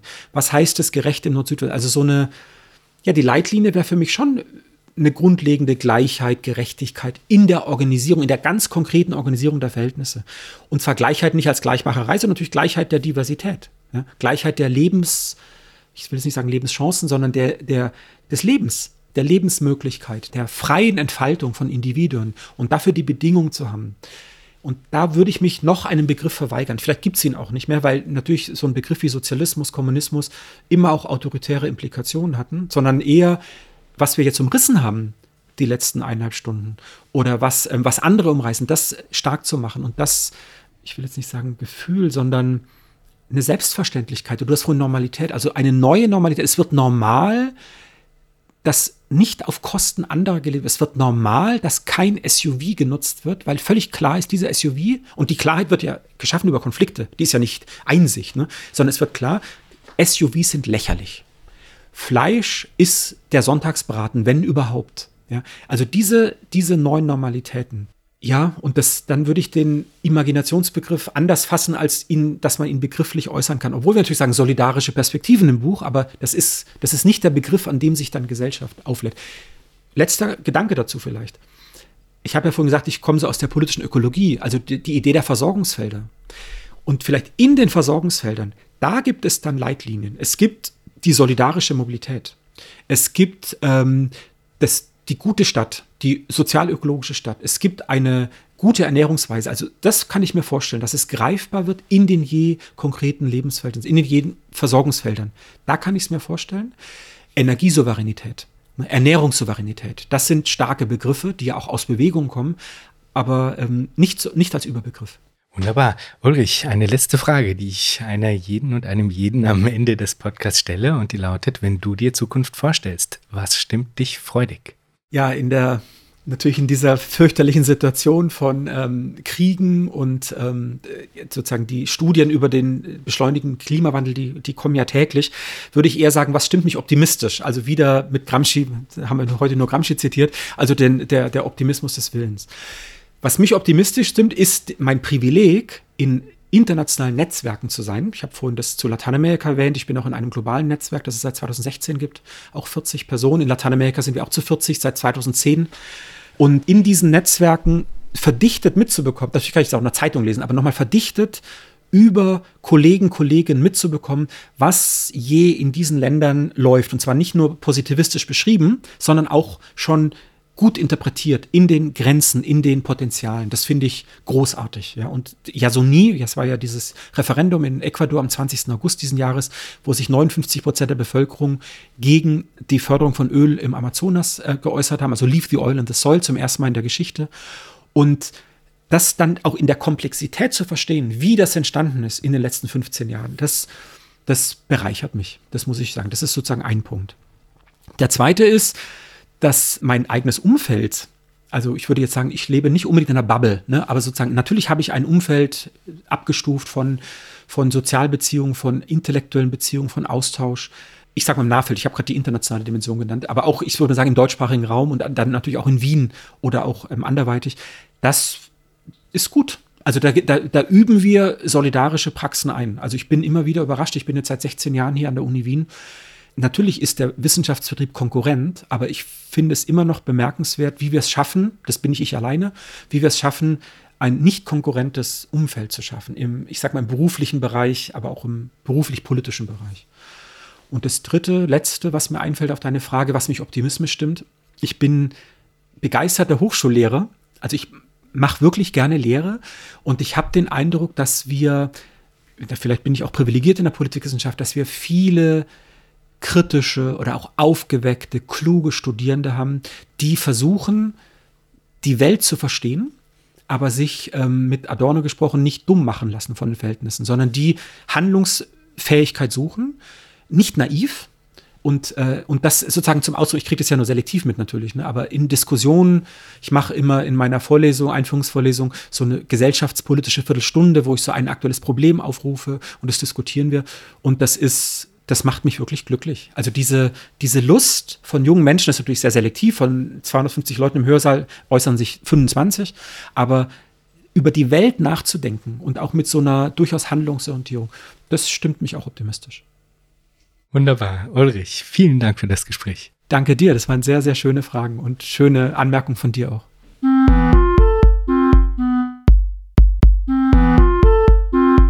Das war Future Histories für heute. Vielen Dank fürs Zuhören. Shownotizen und vieles mehr findet ihr auf www.futurehistories.today. Diskutiert mit auf Twitter unter dem Hashtag Future Histories oder im eigenen Subreddit. Ihr könnt Future Histories nicht nur auf allen großen Podcast-Plattformen hören und abonnieren, sondern auch auf YouTube, wo ihr neben den Episoden dann auch Kurzvideos zu Kernbegriffen einzelner Episoden findet. Schreibt mir gerne unter jan at futurehistories.today. Ich freue mich immer sehr über interessante Rückmeldungen und Hinweise. Wenn ihr Future Histories unterstützen wollt, dann könnt ihr das auf patreon.com-futurehistories oder auch via Spende auf unserer Homepage. Future Histories ist eine Produktion von Metalepsis, zu finden auf metalepsis.net. Bis zum nächsten Mal. Ich freue mich.